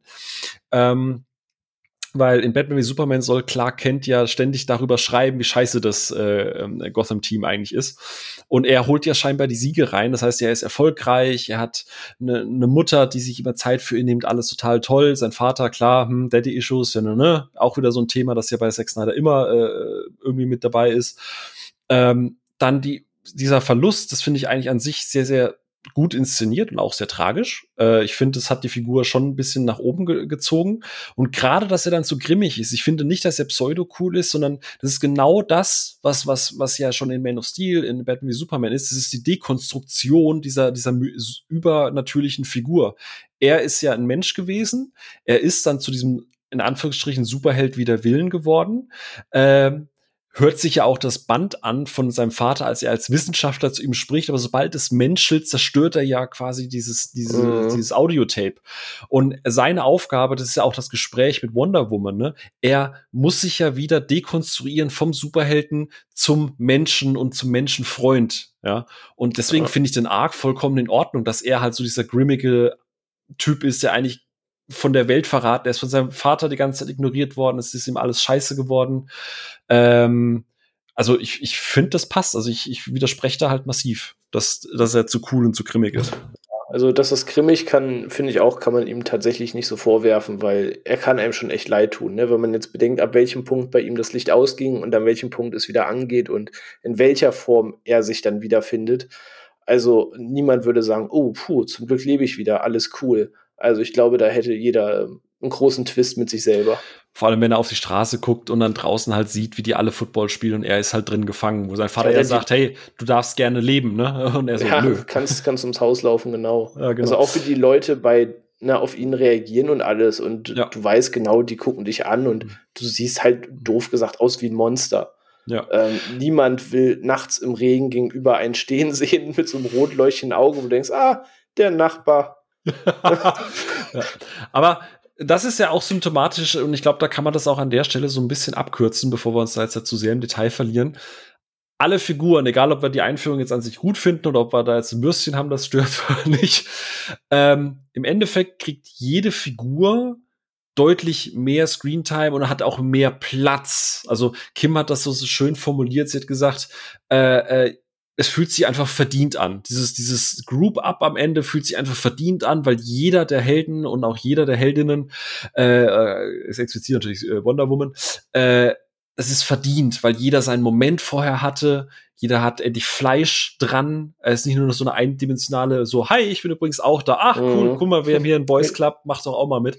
Ähm, genau, also das finde ich ist halt eine komplette Improvement von, von, von dem Snyder. Also das, wenn man den Joss Whedon Cut nur deswegen kritisiert hat, finde ich, sollte man den Film auf jeden Fall geguckt haben, weil das macht er in jeder Belang besser im Sinne von Charaktertiefe. Ob das jetzt in Details sich aufhängt, würde ich jetzt mal äh, einfach ja, im Raum stehen lassen. Auch ob man es mag oder nicht, aber der, der ja. Punkt ist gegeben. Also genau, wir müssen unweigerlich, da wir, wir haben eine einmalige Situation. Über einen neuen Film würden wir jetzt gar nicht so tief analysieren, aber wir erleben gerade ja, eine Situation, die es halt so in meinen Augen noch nicht gab. Ähm, du hast eingangs gefragt, wie wir auf diesen Cut reagiert haben. Ich habe mich gerade mit Bedacht zurückgehalten auf die Frage. Ähm, ich habe vorhin schon gesagt, ich habe mehrfach diese Director's Cut, Final Cut, Ultimate Cut, nennen es wie man möchte. Das Thema ist so alt wie der Film selbst. Wir hatten Diskussion bei Blade Runner, wo gesagt wurde, das ist nicht der Film, wie ihr ihn sehen sollt. Ich habe vorhin gesagt, bei Königreich der Himmel gab es die Version. Und bisher war es eben immer so, dass der Film für sich schon noch derselbe war. Mehr Erklärung, mehr Background-Wissen, eine Figur, die neu eingeführt wurde, die eine Motivation erklärt, damit sie hinten raus nachvollziehbarer ist. Aber der Film als solches ist mehr oder minder ähnlich oder gleich geblieben. Man hat nur mehr Verständnis für Situationen B oder C gehabt.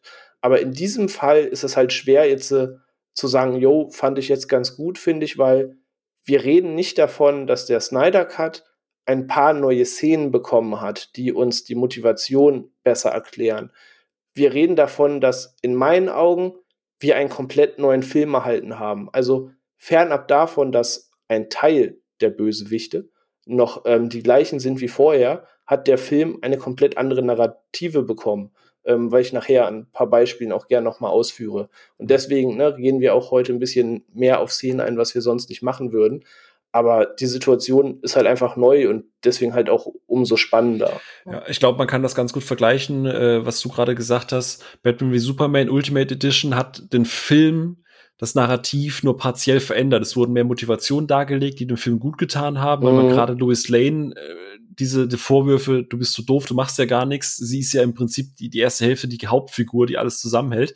Mhm. Die, die narrativen, strukturellen Probleme, das Finale und so weiter, das, das bleibt unangetastet. Also wie du sagst, es ergänzt Filme hier und da, um ein bisschen mehr Verständnis, vielleicht ein bisschen mehr Tiefe zu bekommen, aber es ist im Kern der gleiche Film. Und der äh, Zack Snyder's Justice League, ähm, wie du sagst, es ist an sich eigentlich ein Reboot. Es ist, es hat ja. mit dem Joss Whedon Cut bis auf ein paar gemeinsame Szenen nicht mehr viel zu tun. Selbst, das kann man zum Beispiel auch an zwei elementaren Stellen aufhängen. Äh, zum einen die Einführung von, von Wonder Woman, äh, die Szene in der Bank, die ist deutlich länger, ähm, die ist, finde ich, also die, die Stakes, was da an, an Risiko ist, finde ich, ist, ist viel intensiver, weil ähm, gerade die Bösewichte so ein bisschen mehr Zeit, es sind so kleine Geschichten wie, dass der Antagonist äh, in dem Moment der Bankräuber oder der Terrorist, was auch immer es ist, äh, bei der Maschinenpistole jetzt plötzlich auf Dauerfeuer geht und auf die Kinder schießt und so weiter. Am Anfang stürmt sie da ja rein und zerlegt einfach alle gefühlt. Äh, und, und hier ist die Einführung einfach ein bisschen bisschen länger, ein bisschen dramatischer, ja. dass man einfach noch sieht, dass, dass Diana auch diese Situation erstmal erfassen muss und die hat nicht ständig ein Lächeln auf den Lippen, sondern sie ist auch kurz mal, oh fuck, was ist mit dieser Situation? Ich verstehe das nicht. Äh, und die andere Situation ist zum Beispiel bei Supermans Wiederauferstehung. Ähm, da ist ja im Prinzip, äh, Whedon hat da ja eine Szene gedreht mit, mit, mit äh, Henry Cavill, wo er Batman wie Superman zitiert wird, so wo er, wo er zu Batman sagt, hey, do you bleed? Und dann ist es halt irgendwie so für einen billigen Gag äh, hingemacht. Und hier ist diese ganze Szene viel, äh, viel drastischer, viel dramatischer, weil du halt siehst, dass es nebenbei fast Casual-Opfer gibt, ne? Äh, hier der Soldat, der von Cyborg gerettet wird und so Geschichten. Ähm, es sind halt Erweiterungen, es sind dumme Sprüche irgendwie rausgeflogen, dadurch wirkt alles viel, viel wichtig, also typisch Snyder halt, mhm. epischer, so ein bisschen, was halt auch einfach der Dramaturgie zugutekommt. Da möchte ich mal einhaken, weil du sagst, äh, äh, also ich finde, für mich ist es im Kern schon der gleiche Film. Also ich sehe diese ganzen Erweiterungen und sowas, alles kriegt mehr Fleisch, aber im Kern geht es doch einfach darum, okay, dieser Steppenwolf kommt auf die Erde, wir müssen den besiegen, wir müssen zusammenkommen und den in den Arsch treten. Und genau das gleiche passiert jetzt auch noch, bloß, dass man halt einfach die Figuren ja mehr Futter äh, bekommen, ja, dass man sich dann doch das mehr verdient, dass das Team abkommt, aber am Ende tritt man Steppenwolf im Arsch. Gut, der Steppenwolf hat jetzt auch mehr Motivation bekommen und man hat noch Darkseid dazu gepackt. Fertig. Aber im Kern, wir müssen zusammenkommen, Steppenwolf im Arsch treten, ist auch genau gleich geblieben. Mal ganz salopp dahin geworfen. Ja, ja, ich muss, ich muss kurz einmal kurz tief durchatmen und neu hinsetzen. Ja, ich, ich, wollte das einfach nur mal, ich wollte das einfach nur mal so reinwerfen. Im Kern ist es der gleiche äh, Gedöns. Und du noch, plus, plus noch viel runderer, natürlich ja, wieder geniale 2017er. Muss kurz auf meiner Apple Watch den Pulskost checken. okay, hat sich wieder beruhigt, kann reden.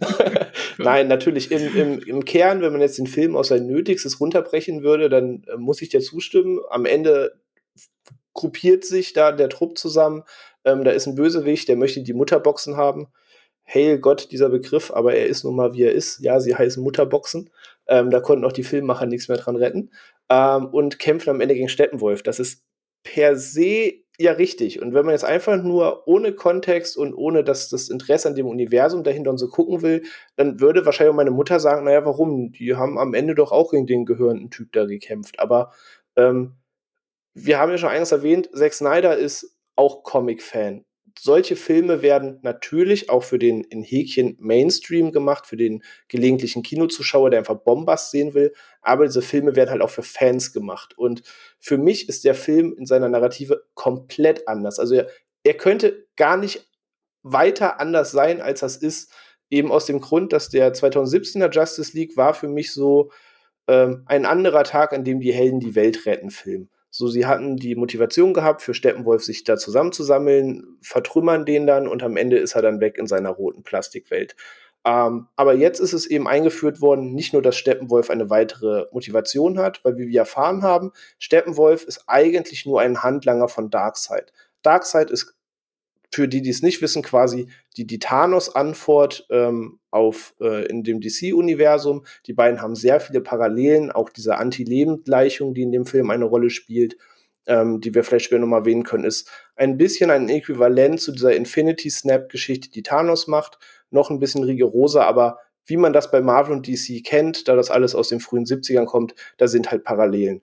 Und dieses, dieses Erscheinen von Darkseid ist ähm, für mich einfach ein kompletter Gamechanger, weil ähm, ich hatte vorhin gesagt, dass ich nicht verstehe, wie Josh Wien den Auftrag kriegen kann, das Universum zu MCU, sage ich mal, ähm, und dabei alles rausschneidet aus dem Film, was einem höheren Zweck dient, wo er doch weiß, dass im MCU die Quintessenz des Ganzen war, dass der Angriff von Thanos bevorsteht.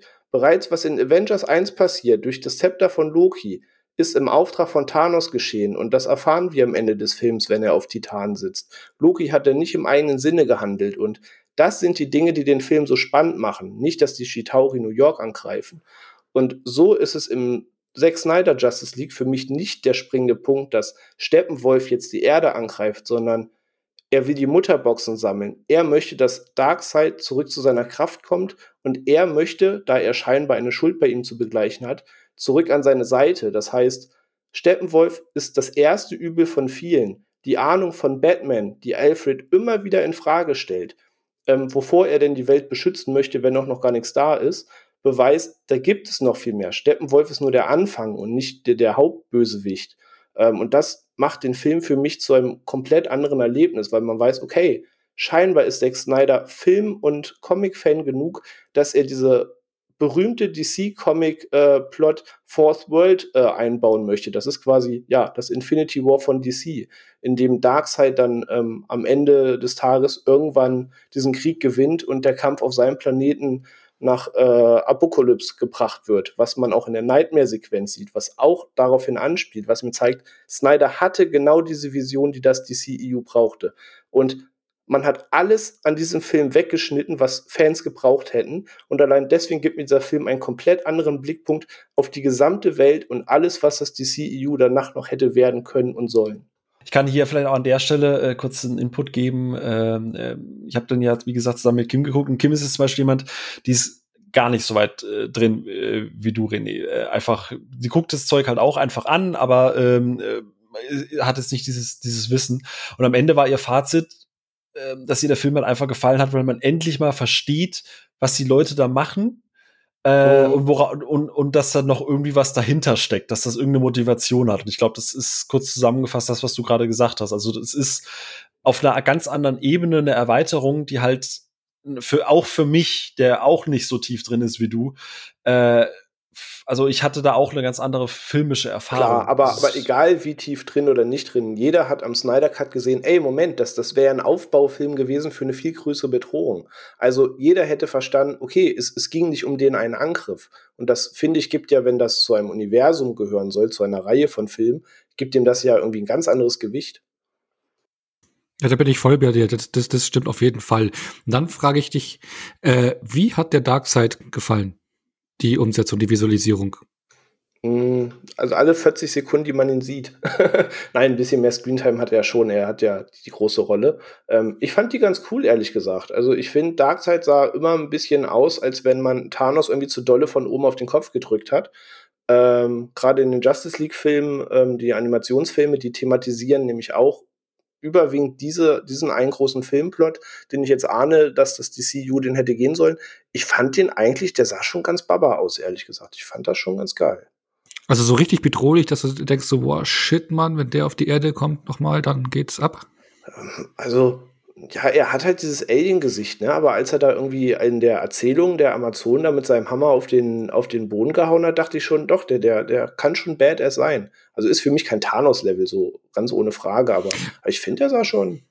Okay, man muss auch, finde ich, bei Thanos sagen, äh, dass der, also bei mir persönlich, ich meine, da wurde vorher immer nur angeteased, eigentlich erst richtig am Profil gewonnen hat mit Infinity War, wo er einen richtigen Auftritt hatte und wo man seine Motivation erklärt hat und sowas, ne? Das Oh. fehlt dir jetzt natürlich, ne? Du hast ihn halt so ein paar Kampfsequenzen gesehen, aber da ist halt auch kein Futter dran, keine, keine Charakterisierung, gar nichts. ne? Nein, Das da, halt da noch. bin, ich- bin ich bei dir. Das, das sind Dinge, wo ich einfach jetzt blind als Fan quasi nur die Hoffnung habe. Das hätten mir natürlich weitere Filme noch näher erklärt und diesen Aufbau und die Zeit hätte es geben müssen. Aber bis hierhin bin ich da komplett bei dir. Das, das fehlt, das stimmt.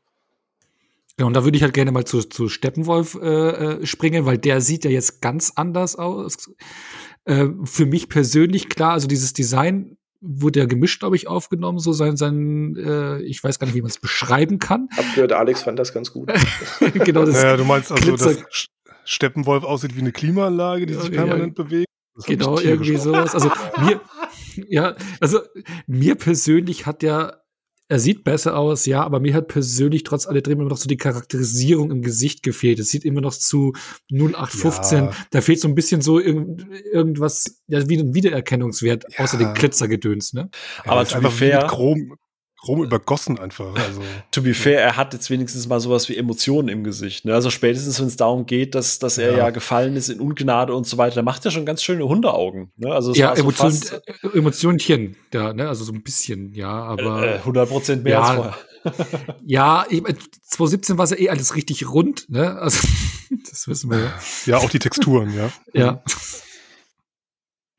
Ja. Aber ja, er hat schon gewonnen jetzt in den Cut, aber irgendwie, es ist halt immer, ich glaube, du merkst halt immer noch, dass es eine Herausforderung ist, so eine reinen CGI-Figur Charakter reinzuballern, dass da Mhm. wirklich was glaubhaft rüberkommt und irgendwie, äh, äh, dass es greifbar wird. Ich meine, bei Thanos, wie gesagt, haben sie es erst in Infinity War, finde ich, Ja. geschafft. Und der hat ja Davor sogar auch nochmal gar, ein Redesign bekommen. Ne? Als Genau, man den genau, In der ersten genau. Szene auf seinem Ja. Thron gesehen hat, sah er ja auch noch, sag ich mal, sehr, sehr, sehr comic-mäßig aus, ja. bis man dann wirklich ihm das Gesicht gegeben hat. Dam- damit du da auch eine richtige Bindung findest, brauchst du eben auch äh, mehr Filme und mehr Szenen mit, der, mit den Charakteren, also mit Ja. so einer CGI-Figur. ja, aber Wenn so eine CGI, Einsmal, ja. Aber du kannst einer CGI-Figur schon äh, was vermitteln. Ich meine, für mich, für ja. mich immer auch, äh, wenn wir äh, auch eher auf CGI-Thema zu sprechen kommen, ist ja eh, ist es hier besser, aber auch noch nicht irgendwie mega geil, weil für mich ist immer noch im modernen Blockbuster-Kino die Planet der Affen-Trilogie äh, ja. somit der Benchmark, auch was es heißt, CGI-Figuren ähm, äh, Leben einzuhauchen. Und wenn du Caesar siehst bei den Planet der Affen-Filmen, gerade beim zweiten und dritten Teil, wie gut es ist und wie gut da das alles rüberkommt. Da siehst du eine Szene, du musst noch nicht mal den ganzen äh, Story-Arc dahinter sonst irgendwas haben und den Aufbau oder sowas, da liegen da liegen nur ein paar Blicke und du weißt, okay, da steckt mehr Leben drin, als wie im gesamten äh, Film von Steppenwolf. Da muss man Aber- Andy Serkis auch irgendwann wirklich mal einen äh, Sonderpreis für verleihen. ja, das stimmt auch. Ja. Fürs Besondere zum Affen machen. Da möchte ich aber kurz einschreiten. Das ist, das ist ein Sorry. schwieriger Vergleich, weil du hast auf der einen Seite dein äh, Gehirn, das Affen kennt und weiß und das, was es da sieht, abgleichen kann mit etwas Reellem. Beim anderen hast du eine rein fiktive Figur, die im Uncanny Valley drinsteckt, weil du nichts Vergleichbares hast, mit dem du quasi es abgleichen kannst. Ähm, äh, dass Thanos quasi, wie du hast ja gerade schon gesagt, der hat ein Redesign bekommen, dass er, dass er vielleicht auch ein bisschen menschlicher aussieht, mehr ein bisschen wie Josh Brolin auch gefühlt. Ähm, da, damit das halt einfach vom Auge her so ein bisschen matcht. Also es hat ja einen Grund, dass Thanos nicht oder dass diese Figuren nicht eins zu eins wie aus dem Comic übernommen werden, wenn Mhm. sie denn nicht, wenn sie denn nicht ein menschliches Gesicht haben. Also das, ich glaube, das ist, ist eine Ebene an Kritik, die, die ist eher mal für so einen Psychologie-Podcast ganz interessant. also ich verstehe Ja, aber deine trotzdem, Kritik, aber, aber, aber trotzdem geht da mehr, da geht schon ein bisschen ja, mehr. aber to be fair, ne, du hast auch nur in Anführungsstrichen jetzt noch 70 Millionen gehabt, also im Endeffekt ein Drittel vom ursprünglichen Budget mal. Äh, ja, aber davor hat es ja auch schon ein bisschen Geld in der Hand. Ja, gut, das ist für das Redesign jetzt 70 Mille. Also er sah ja. halt zumindest aus, wie so ein Comic Darkseid schon aussieht. Sieht, also war schon okay. Kann man übrigens mal kurz anmerken, eine Sache, äh, die ich richtig, richtig geil fand, äh, die Amazonen. Alter, endlich hatten die mal was zu tun, oder? Die Anfangssequenz Ja. mehr oder minder meinst du? Ja, Ja, eigentlich fast die 20 beste. Amazon-Sequenz, die wir hatten. Das Ich, ich mochte ja diese, diese, diese rausrennen und hier die Dinger wegklopp-Szene und dann sowas. Das hat mir schon ganz gut gefallen. Ja, Also, wo sie aus den, aus, aus den, aus den hier Dingens Tempel da rausrennt und dann genau. genau und sagt so, äh, haut den Gang kaputt und die dann da das wegtrümmern und, Und dann sich opfern müssen. sich opfern Ja. müssen, genau.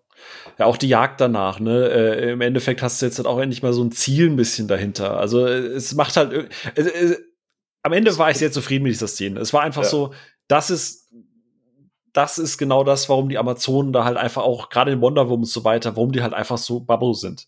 Einfach. Eben, und auch, und auch ja. Steppenwolf wieder in der Szene, wo er dabei sind, irgendwie der Film ist mehr als nur äh, simpel mehr Szenen. Also selbst Steppenwolf benimmt sich in der Szene ja anders. Ich hatte das wahrlich nicht mehr im Kopf, weil alles speichert man auch nicht ab. Aber als ich Justice League danach nochmal sah, ihr kennt doch die Szene, wo eben die Mutter von ähm, Diana auf dem Boden liegt wo, bevor dann quasi die Armada angeritten kommt und Kack am Dampfen ist und Steppenwolf geht auf sie zu und so schießt er nochmal den Pfeil aus Verzweiflung in seine Richtung, ja. wissend, dass es eigentlich nichts bringt. Mhm. Und ähm, 2017 in Justice League haut er den so voll Billo so mit der Hand weg.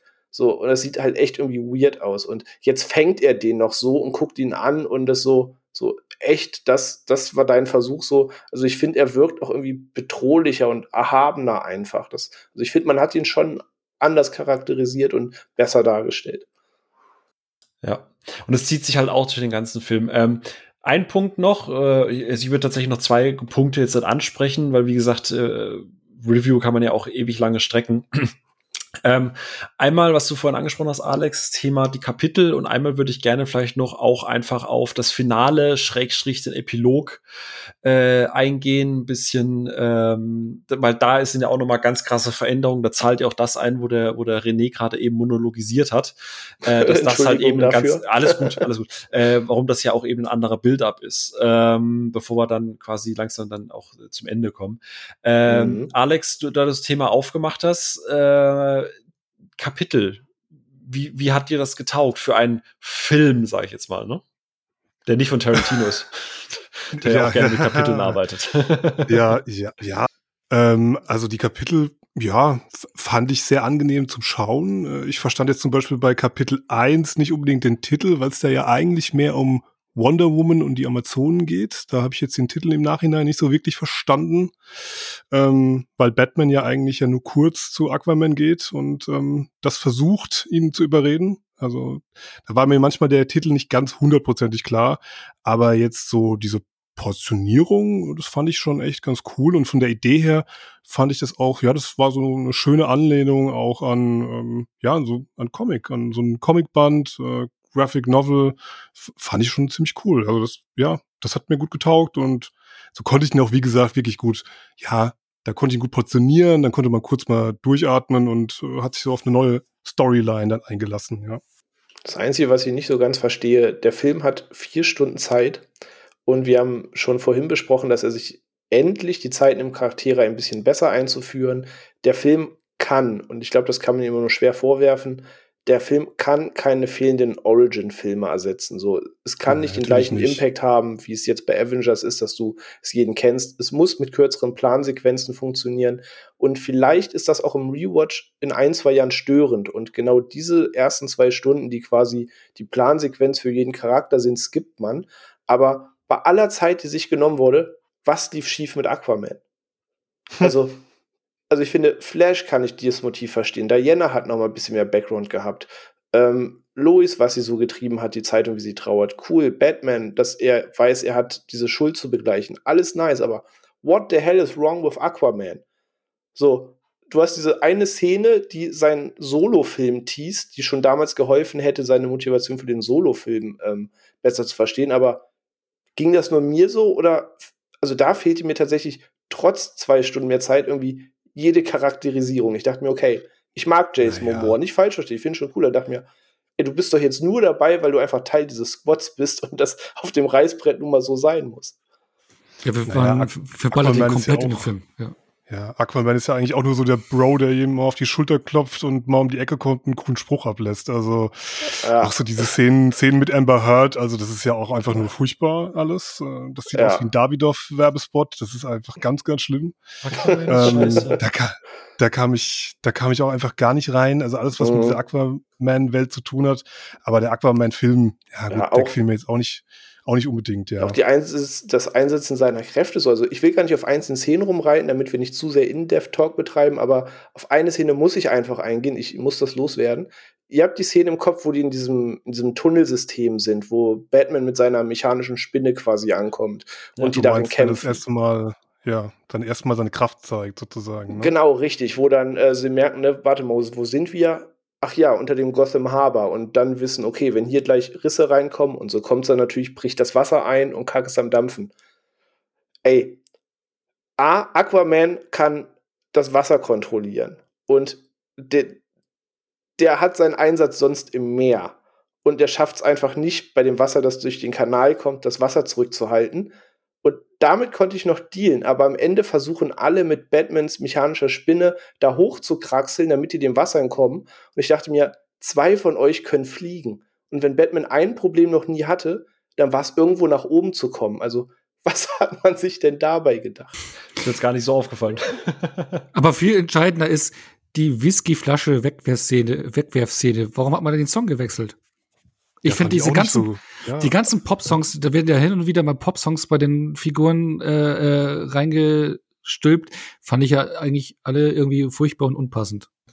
Echt, gerade bei der Szene fand ich das total wichtig in der Tat, weil vorher war das so, so, so, so Musikvideo-mäßig, dass so Rockmusik läuft und er ist der coole Typ, der da die Flasche hindonnert. Ja, White Stripes, glaube ich, war es im Original, oder? Ja, Mhm. und, und jetzt finde ich, hat das diesen traurigen Unterton, dass er echt unzufrieden ist und mit sich selbst nicht im Reinen. Und also ich finde, irgendwie hatte diese, diese coole Szene auf einmal total den traurigen Unterton. Aber vielleicht habe ich das auch irgendwie nur für mich so interpretiert oder so, aber, aber für mich wirkte das ganz anders auf einmal. Ich fand's unpassend, nicht so rund wie damals 2017. ja, aber auch hier wieder Dekonstruktion, ne? Du musst ja Aquaman erst von seinem Scheiß auf alles und ich will mit euch allen nichts zu tun haben, runterholen zu Thema, äh, ich bin jetzt dann doch Teil und mich interessiert dann doch irgendwie, mich interessiert die Menschheit dann vielleicht dann doch ein bisschen. Ähm, aber ja, also ist vielleicht nicht ganz so elegant gelöst, wobei ich das als auch ein bisschen schwierig finde, weil ich fand den, ich fand den Solo-Film ganz okay, so.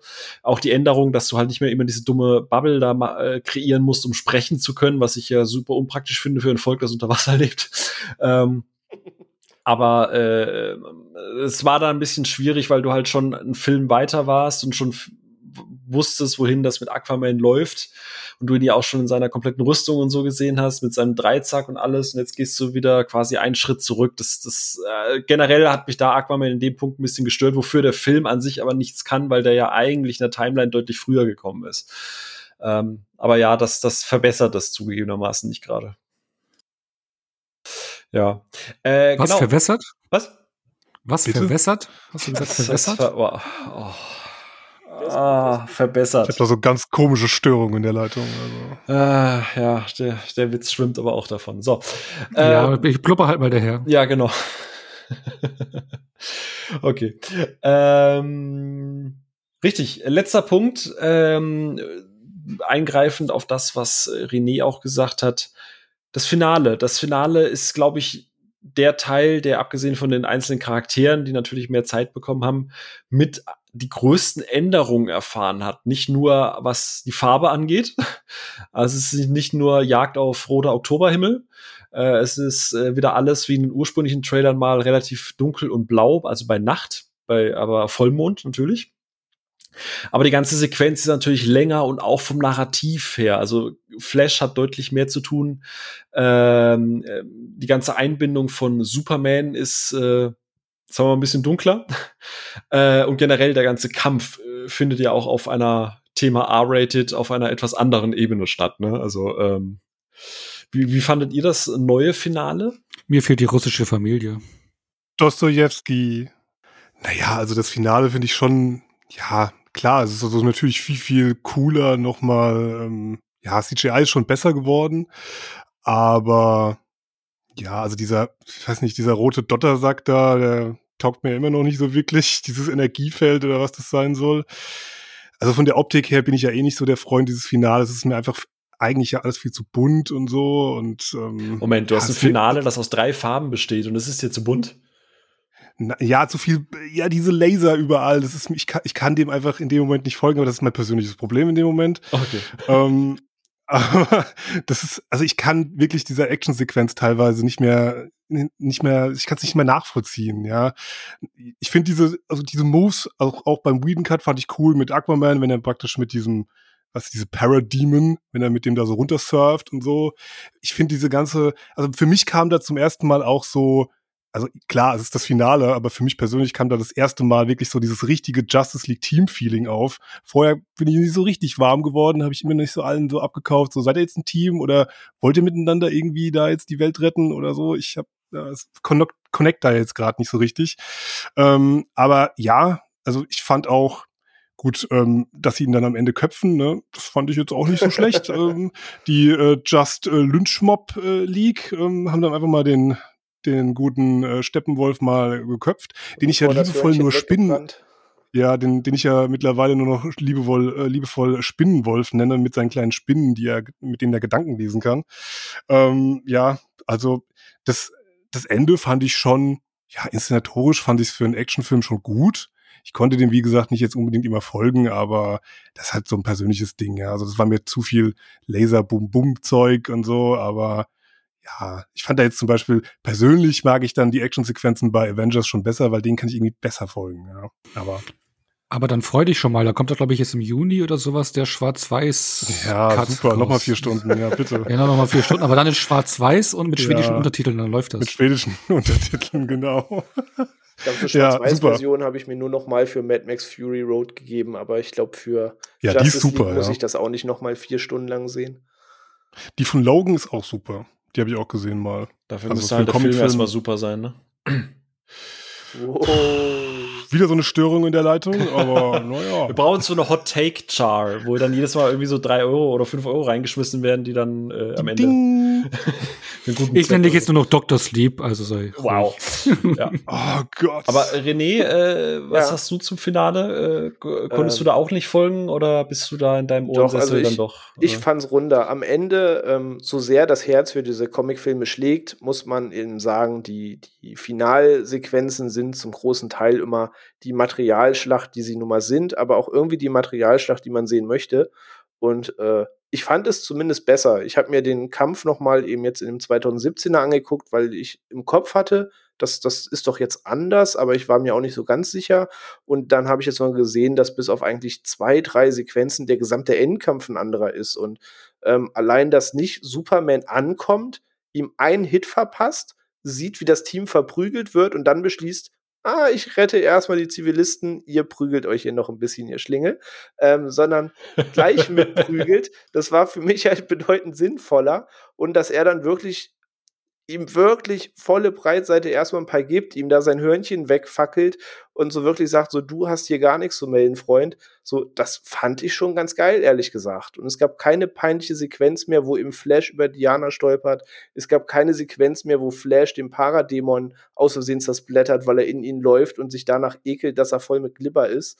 Es gibt keine bescheuerte Sequenz mehr, der Batman mit dem Gewehr auf die Dämonen schießt, es leer ist und erst das Gewehr angucken muss, so, oh, es ist echt leer, es ist echt leer, okay, schade. Ähm, so, was, diese ganzen Comic-Relief-Momente waren aus diesem Endkampf einfach rausgeschnitten und das war jetzt immer noch nicht alles perfekt, ne? Es ist jetzt, weiß Gott, nicht mein Lieblingsfilm, aber es ist halt alles so viel runder und stimmiger und ne, ich, man muss halt immer einmal vergleichen, wäre der Film so ins Kino gekommen, wie finde ich's und wie finde ich's im Vergleich zur 2017er Version und ich schwank immer so zwischen beiden Blickpunkten, aber in Summe war das halt für mich bedeutend runder und besser und einfach greifbarer, weil man gemerkt hat, die Bedrohung ist irgendwie ernsthafter. Wollte gerade sagen, also ich hatte, ich, ich stimme prinzipiell dem allgemeinen Tenor hier zu. Äh, ich finde, das Finale hat tatsächlich mal sowas, also sehr untypisch für, für solche Filme, sowas wie ein Gewicht ähm, weil sie hatten ja einen Plan gehabt, gerade mit, mit, mit Flash, der ja durchaus deutlich mehr zu, äh, zu tun bekommt, als irgendwelche russischen äh, Menschen zu retten. Ähm, der, und der Plan scheitert ja dann auch mal kurz. Und als jemand, der dann halt auch gerade diese ganze Flashpoint-Geschichte und so weiter nicht kennt, für mich war das dann auch so ein Fuck, wie lösen die das jetzt? Und oh fuck, das ist ja jetzt oh, ganz anders, als ich, ich persönlich das erwartet habe. Und als er dann seine Kräfte halt eben einsetzt und, und äh, also das war für mich zum Beispiel so, okay, krass, da, also nicht, dass ich damit jetzt nicht gerechnet habe, weil klar, irgendwie müssen sie das ja schon schaffen, aber dafür bin ich halt nicht tief genug im Universum einfach drin, um zu wissen, dass das natürlich auch eine Lösung ist, äh, um das eben nicht wie ursprünglich geplant zu machen, sondern wie sie es halt eben in dem Film machen, dass er so sch äh, schneller als das Licht rennt. Ähm, und das fand ich tatsächlich ganz cool. Das war so, oh, okay, das war jetzt nicht so wie erwartet, dass er im letzten, in der letzten Sekunde quasi Cyborg die nötige Energie durch eine Berührung gibt, sondern dass das halt eben anders lösen muss. Mhm. Und das, das fand ich eigentlich ganz cool.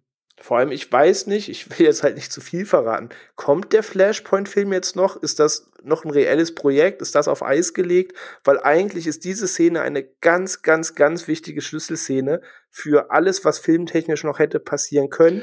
Es ist eine ganz wichtige Szene für die Nightmare-Sequenz, über die wir gleich sprechen. Und es ist wirklich eine Schlüsselszene, an der ganz viel hängt. Und gar nicht mal nur eine lapidare Kampfentscheidung, wie man es auch machen kann.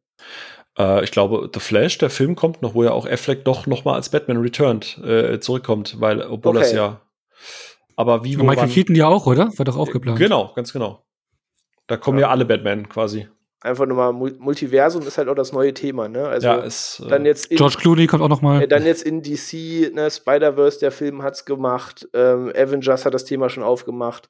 Also ist äh, hätte es nie gedacht, dass mal Multiversum und Paralleldimensionen so, so ein großes Topic wird. Fairerweise muss man aber auch sagen, dass Warner das ja etwas früher als das MCU aufgemacht hat, weil sie ja gesagt haben, wir machen hier lieber diese Einzelfilme, weil da sind wir irgendwie erfolgreicher mit. Und ja. äh, deswegen ja. Aber ich, okay, klar muss man betrachten, das wäre vor ein paar Jahren gewesen. Mir fällt das aktuell so auf, so jedes Thema, ja, Multiversum. So, also mich würde es nicht wundern, wenn demnächst so ein Tatort Münster so rauskommt, ja, so eigentlich ist Tatort Köln eine gekrümmte Zeitlinie und das, das läuft hier parallel und wir müssen eigentlich den äh, Hauptkommissar ähm, töten, damit die, die Zeitlinie einen Bruch erfährt und so diesen Bioshock-Move machen. Und dann Core will the circle be unbroken und Ende. So, das, ja. ja. Pitch das mal Netflix. Also ne? ähm, genau, äh, du hast gerade schon gesagt, äh, eine weitere Änderung ist äh, quasi im Prinzip der komplette Epilog. Ich würde den ganz kurz jetzt noch mal abhandeln. Also an der Stelle, falls ihr es noch nicht gemerkt habt, Achtung, Spoiler. Ähm, Wir reden über inhaltliche Dinge. ja. Ähm, Epilog ist ja im Prinzip auch neu gedreht. Das sieht man unter anderem, dass da Ben, ben Affleck dabei ist, der, sagen wir mal, seine, seinen Brustumfang und sein breites Kreuz eher im Bauchzentrum jetzt verlagert hat. und er de-aged wurde, oder? Ich glaube, er wurde ein bisschen de-aged, ja, aber äh, es ist definitiv ein Weichfilter irgendwie drüber.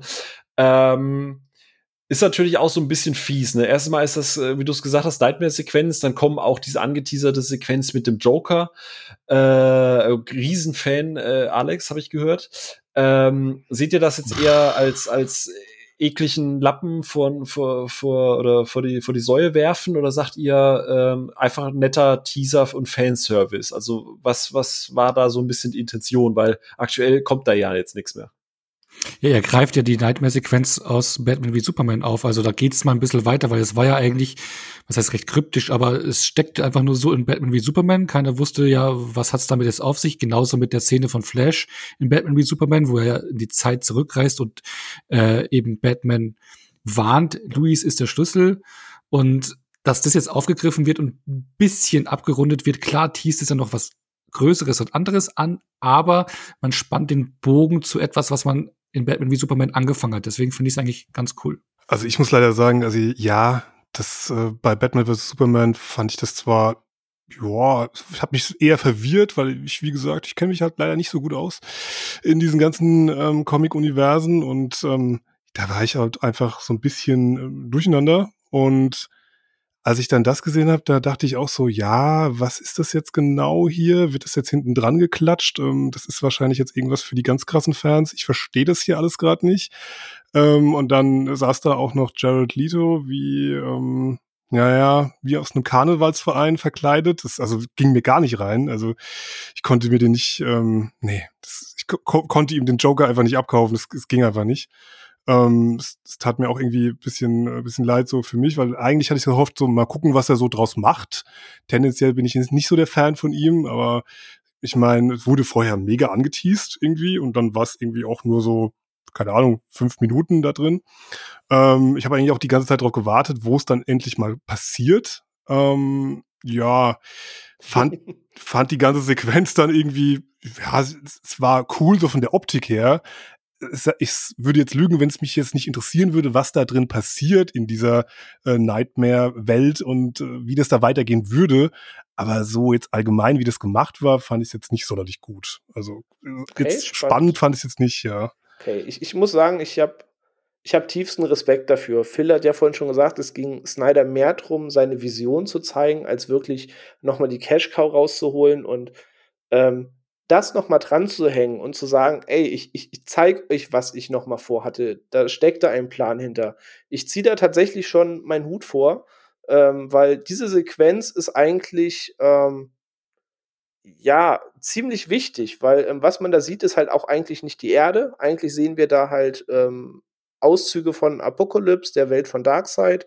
Und ähm, in dieser Sequenz oder in diesem Plot ist es halt eigentlich so, dass der Joker hilft, eine Mutterbox abzuluxen. Aus der Energie dieser Box bauen sie die Maschine, in der Flash es schafft, die Energie aufzuwenden, um Batman in Batman wie Superman die Warnung zu senden, dass Lois der Schlüssel ist, weil ähm, Superman in dieser Welt nicht zur Besinnung gekommen wäre und ähm, ja, auch noch ein weiteres Feindbild ist. Und das sind alles Dinge, die da zusammengehen und das, da hätte so viel mehr draus passieren können. Und ich finde es mutig zu sagen, ich habe diese Szene nochmal nachgedreht. Das war ja, wenn ich das richtig gelesen habe, korrigiert mich, wenn ich falsch liege, die einzige Szene, die jetzt wirklich nochmal nachgedreht werden musste, bevor der Snyder Cut jetzt released ist.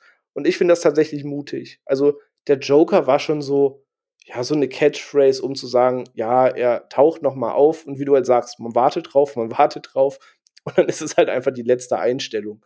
Ähm, das, das war halt so ein bisschen Marketing-Move. Aber von der Sache her selber fand ich das eigentlich ziemlich stark. Aber ich glaube, viele hat diese Szene verwirrt. Also ich habe sie in den 24 Stunden, die jetzt vergangen sind, seit ich den Film gesehen habe, glaube ich, schon vier Leuten erklärt, was diese Sequenz eigentlich aussagt. Und dass das nicht rüberkommt, kann man vielleicht auch als ziemliche Schwäche ähm, betiteln. Weiß nicht. Als Fan finde ich es cool, aber vielleicht ist das auch ein bisschen verworren. Und was sagst du zum Auftauchen von Martian Manhunter? Das fand ich mega geil. Auch das äh, erklären sie ja sehr spät. ich war erst so ein bisschen irritiert. Äh, Fun Fact: Phil schrieb mir noch und meinte, du, äh, ne, wer, was, was da eigentlich passiert, was er nicht wusste. Er war im Film vor mir, aber da wusste ich zumindest, irgendetwas passiert gleich noch. ähm, aber ich fand das ganz cool, weil auch da, der, der spielt halt später noch eine wichtige Rolle für die Justice League. Ähm, vielleicht wäre sogar da seine Origin Story eben ähm, mal geplant gewesen, dass er eigentlich schon lange auf der Erde ähm, rumwandert, aber sich halt, weil er ursprünglich vom Mars kommt, verstecken musste, ähm, deswegen eine andere Gestalt angenommen hat. Und wenn man ihn thematisiert, dann wäre auch das Thema Lantern-Korps sehr, sehr nah gewesen als nächstes. Und äh, ah, ich sage ja, weil ich meinte, weshalb der Film für mich diese andere Narrative hat. Ich, ich sehe jetzt, was möglich gewesen wäre im DCEU. Und in diesem Vier-Stunden-Epos, das ist nicht mein Lieblingsfilm. Ich sehe da auch viele Fehler und da andere Fehler dafür ähm, als im 2017. Aber ich sehe die Vision, die dahinter hing. Und jetzt tut es mir schon irgendwie leid, nicht mehr davon zu sehen. Und so bleibt das so, so ein, ein spannendes, aber so ein bisschen trauriges Seherlebnis, dass ich da jetzt einfach die, die Vision habe und dann aber halt doch nichts mehr kommt. Wenn, wenn wir das Ganze, was wir jetzt gehört haben, wie gesagt, äh, es ist super, super oberflächlich, einfach nur mal ein paar Unterschiede aufzuzeigen, auch wie wir das unterschiedlich wahrgenommen haben. Wer sollte sich den Film anschauen? Also die Leute, die jetzt zum Beispiel gesagt haben, sie mögen Man of Steel nicht, Batman wie Superman nicht und Justice League war auch scheiße. Ich glaube, dann braucht man auch gar nicht Zack Snyders Version davon gucken, ne? Weil äh, alles, was René da feiert und feuert, äh, ist, ist wir dann reden über eine totale Randgruppe, ne? Das ist ähm, also deswegen, also und auf keinen Fall sollte man ihn da dann empfehlen. Das, nee. Ja. Ähm, wenn jetzt Menschen draußen waren oder ZuhörerInnen, die gesagt haben, ja, den 217er fand ich schon okay, kann man mal gucken. Snyder ist so Hit or Miss. ähm, wann würdet ihr sagen, guckt euch die Zack Snyder Version an oder wann würdet ihr sagen, okay, nee, dann, dann lasst es auch, dann spart ihr wirklich diese vier Stunden? Ja, also wenn man mit der Grundthematik schon was anfangen kann und man sagt, ey, ich konnte den 2017er mir echt gut geben, ähm, also dann finde ich schon, kann man sagen, ey, wenn dir das getaugt hat, dann, dann guck dir das mal in dieser vollendeten Form an. Ähm, einfach für das Experiment, das es ist. So.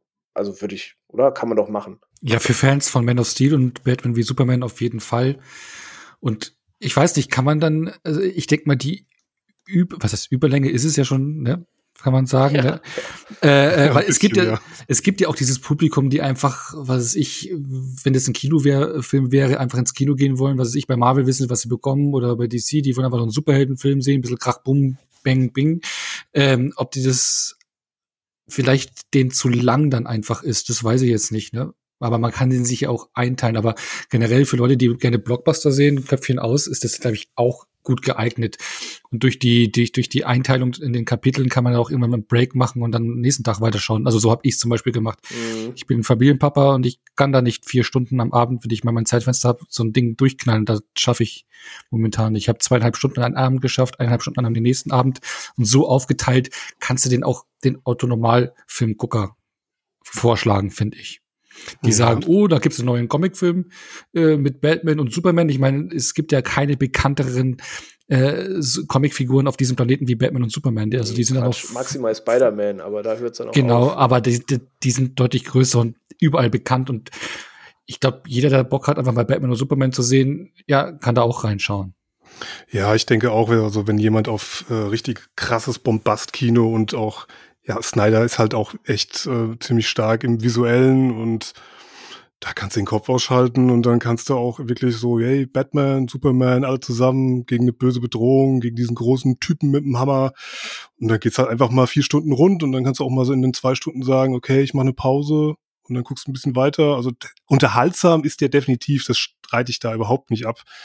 Den kann man sich äh, so für ein Bombast, Blockbuster-Kino kann man sich den echt gut reinziehen und ähm, also ich sag mal so mein, ja, jetzt Fazit würde ich jetzt nicht direkt schon sagen, aber ich finde ihn schon wesentlich besser. Also äh, das ist jetzt auch nicht so schwer gewesen, aber er ist schon mal nur mal um Längen besser, sage ich mal, als der 2017. Aber ja, also da hat Snyder schon gerechtfertigt äh, nochmal die Schere dran gesetzt und hat seine Vision dann so vollendet, wie es auch wirklich äh, so gedacht war. Also es ist, ist ihm auch gegönnt, sag ich mal. Vor allem dieses Thema Vier-Stunden-Film muss man ja eigentlich fairerweise sagen, ein Infinity War und Endgame gehört auch irgendwie zusammen und wenn du die beiden am Stück guckst, ja, dann richtig. bist du halt auch bei viereinhalb Stunden. Ne? Und du hättest jetzt theoretisch den gleichen Move machen können. Nimm die Szene, in der Superman wiederbelebt wird, aber eben nicht freundlich ist, sondern sie angreift, setzt da den Cut, bau die zweite Hälfte noch eine Stunde weiter aus, bringst als zweiten Film raus, dann hättest du quasi exakt den gleichen Move machen können.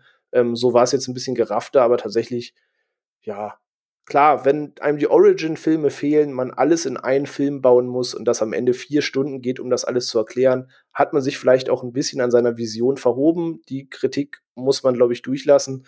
Ähm, aber sonst bin ich voll bei euch. Der Film ist runder, egal wie man es dreht und wendet. Aber nur, mir hat halt eins gefehlt. Ähm, damals im November 2017, wo ich so äh, ja so euphorisch den Kinosaal verlassen habe, habe ich jetzt nicht ganz so euphorisch meine Couch verlassen. Und ich glaube, das ist der entscheidende Punkt, der fehlt. Ich hätte diesen Film wirklich gerne im Kino gesehen. Schöne große Leinwand, fetten Sound, weil ich finde, da gehört das Ding auch hin. Also das hat mir wirklich gefehlt, so für den richtigen Wow-Moment, weil ich glaube, da hätte dann viel mehr mehr gezündet. Ja, also ich glaube, fast sollte der irgendwann mal noch mal ins Kino kommen, falls irgendwann mal Kinos wieder aufhaben, den würde ich schon gerne mal im Kino, glaube ich, sehen. Mit IMAX 4 zu 3, ne? Alex. Genau, ich glaube, das ist ja auch die Intention von, von Zack Snyder gewesen, dieses Format zu wählen, weil er eben darauf hofft, dass der noch mal ins Kino kommt. Aber das Kino, so zum Abschluss einfach auch, um den HörerInnen da draußen noch ein bisschen was mitzugeben, was vielleicht auch mal äh, zum Dialog, also wo wir, wo wir auch interessiert sind an, an der Meinung da draußen. Ähm, Seien wir mal, seien wir mal ehrlich, wäre der Film von Zack Snyder ursprünglich 2017 ins Kino gekommen, wäre der niemals vier Stunden gewesen, auch nie so strukturiert gewesen. Ähm, das, dass er das jetzt so macht, wie es René auch vorhin gesagt hat, mit dem ganzen Epilog, was ja eigentlich nur ein Fanservice ist und ein Ausblick auf etwas, das wahrscheinlich niemals kommen wird. Mhm. Ähm, denkt ihr, dass, also dieser Snyder Cut hat ja an sich schon viele Firsts in, in, in, in der Filmgeschichte gemacht. So.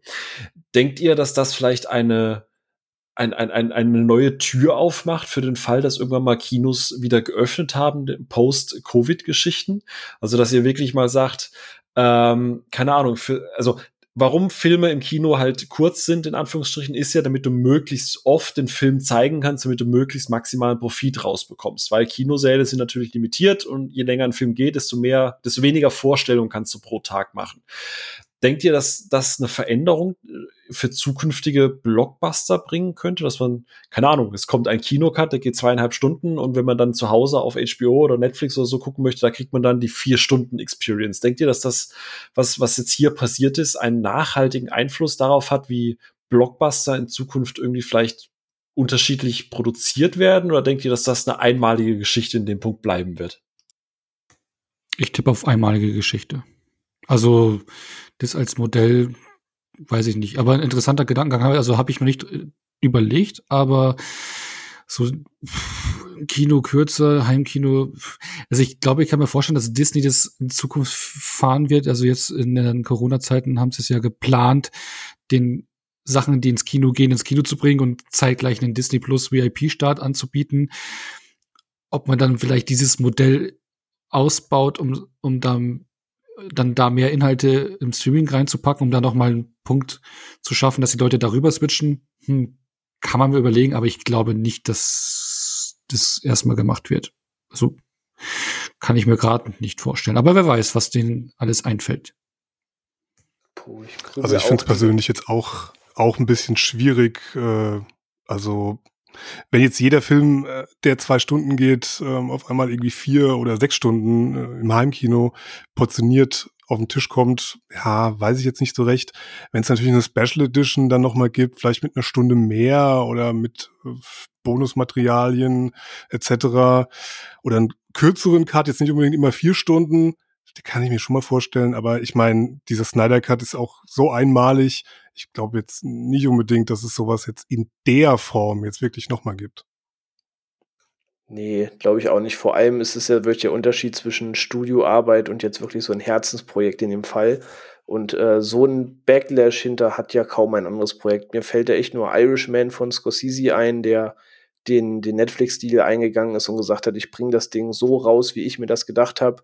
Und auch er wusste, kein Studio hätte das Ding so ins Kino gelassen. Da wären, da wären Schnitte gewesen. Und äh, ich kann es mir auch nicht vorstellen. Vor allem, ich bin halt dann jemand, ich will die komplette Version sehen. Und wenn ich erfahre, da fehlen 40 Minuten, die ich zeitnah oder zeitgleich daheim in einer anderen Version sehe, warum soll ich mir die gekürzte Version im Kino anschauen? Also mich würde es komplett abschrecken, zum Beispiel in dem Fall.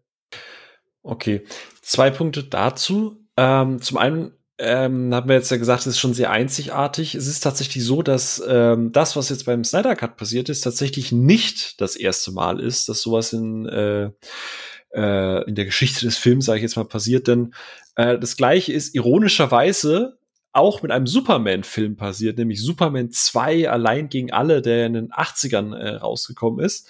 Und ähm, der erste Film wurde ja von Richard Donner ähm, äh, der hat der Regie geführt und das Studio hat während den Dreharbeiten zu Superman 2 Richard Donner durch Richard Lester ersetzt, der und der hat im Prinzip ähm, den den Film so ein bisschen wie Joss Whedon auch komplett, also nicht komplett, aber auch in großen Teilen umgeschrieben, hat den Ton tonal verändert, hat äh, Szenen umgeschrieben, hat neu drehen lassen und so weiter und so fort.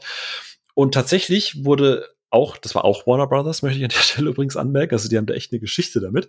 Und ähm, Tatsächlich ähm, ist 2000, jetzt muss ich noch mal auf meinen schlauen Zettel gucken, ähm, 2006 haben sie tatsächlich eine fast zweistündige, einen zweistündigen Final Cut von Superman 2 äh, veröffentlicht, wo auch John Williams wieder an, an Bord gekommen ist, äh, der dann Soundtrack äh, veröffentlicht hat.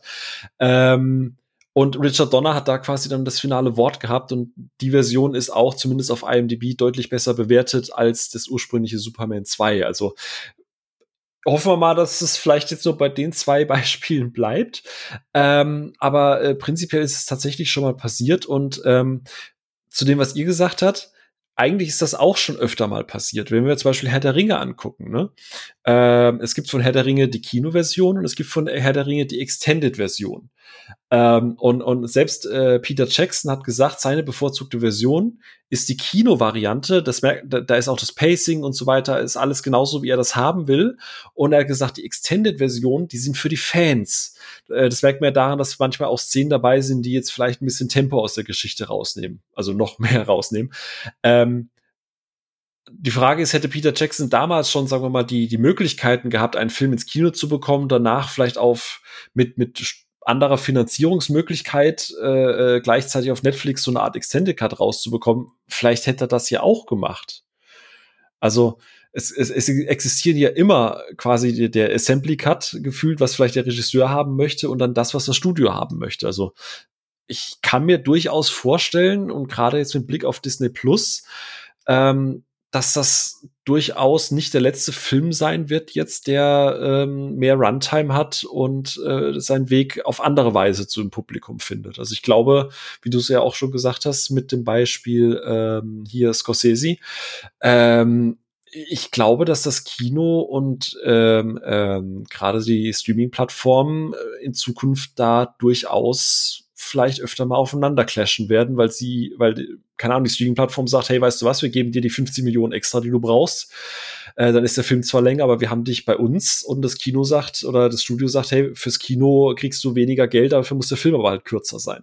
Die Frage ist, glaube ich, was die Regisseure und Regisseurinnen dann daraus machen. Oder ist das jetzt zu utopisch?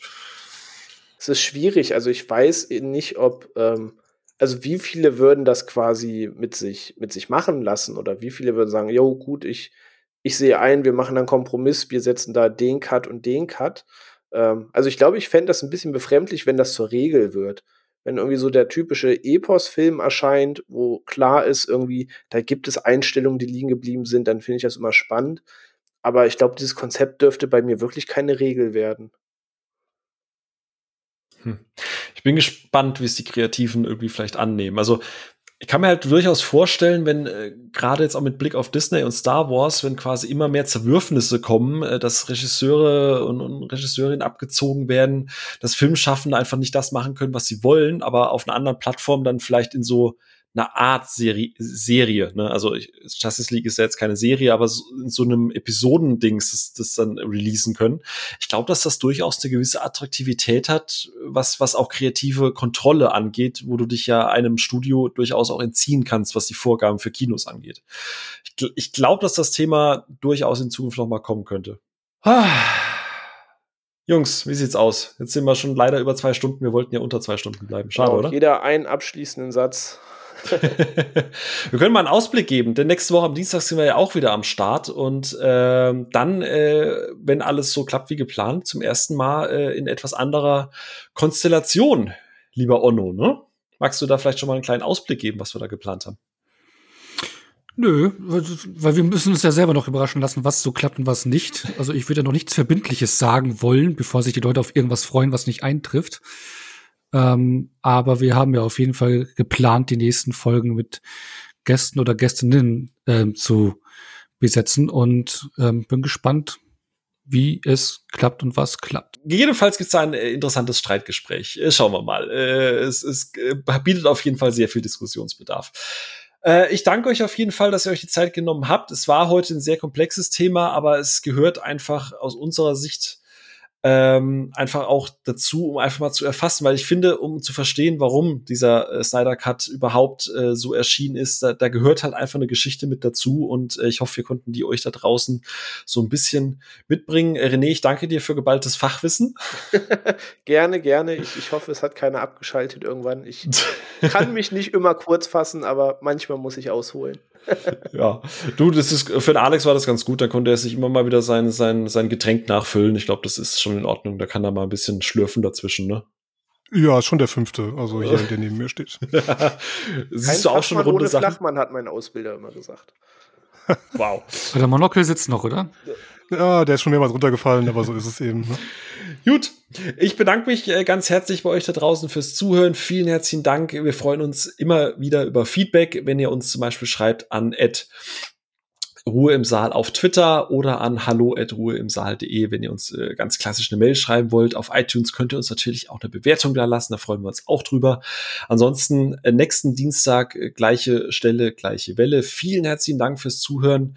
Äh, sagt uns gerne, äh, eure Meinung noch, was das Thema Zack Snyder und die Justice League angeht, ähm, ob ihr das Ganze so verfolgt habt und wie euer Fazit ist, ob ihr die vier Stunden genossen habt oder ob es für euch eher eine Tortur war.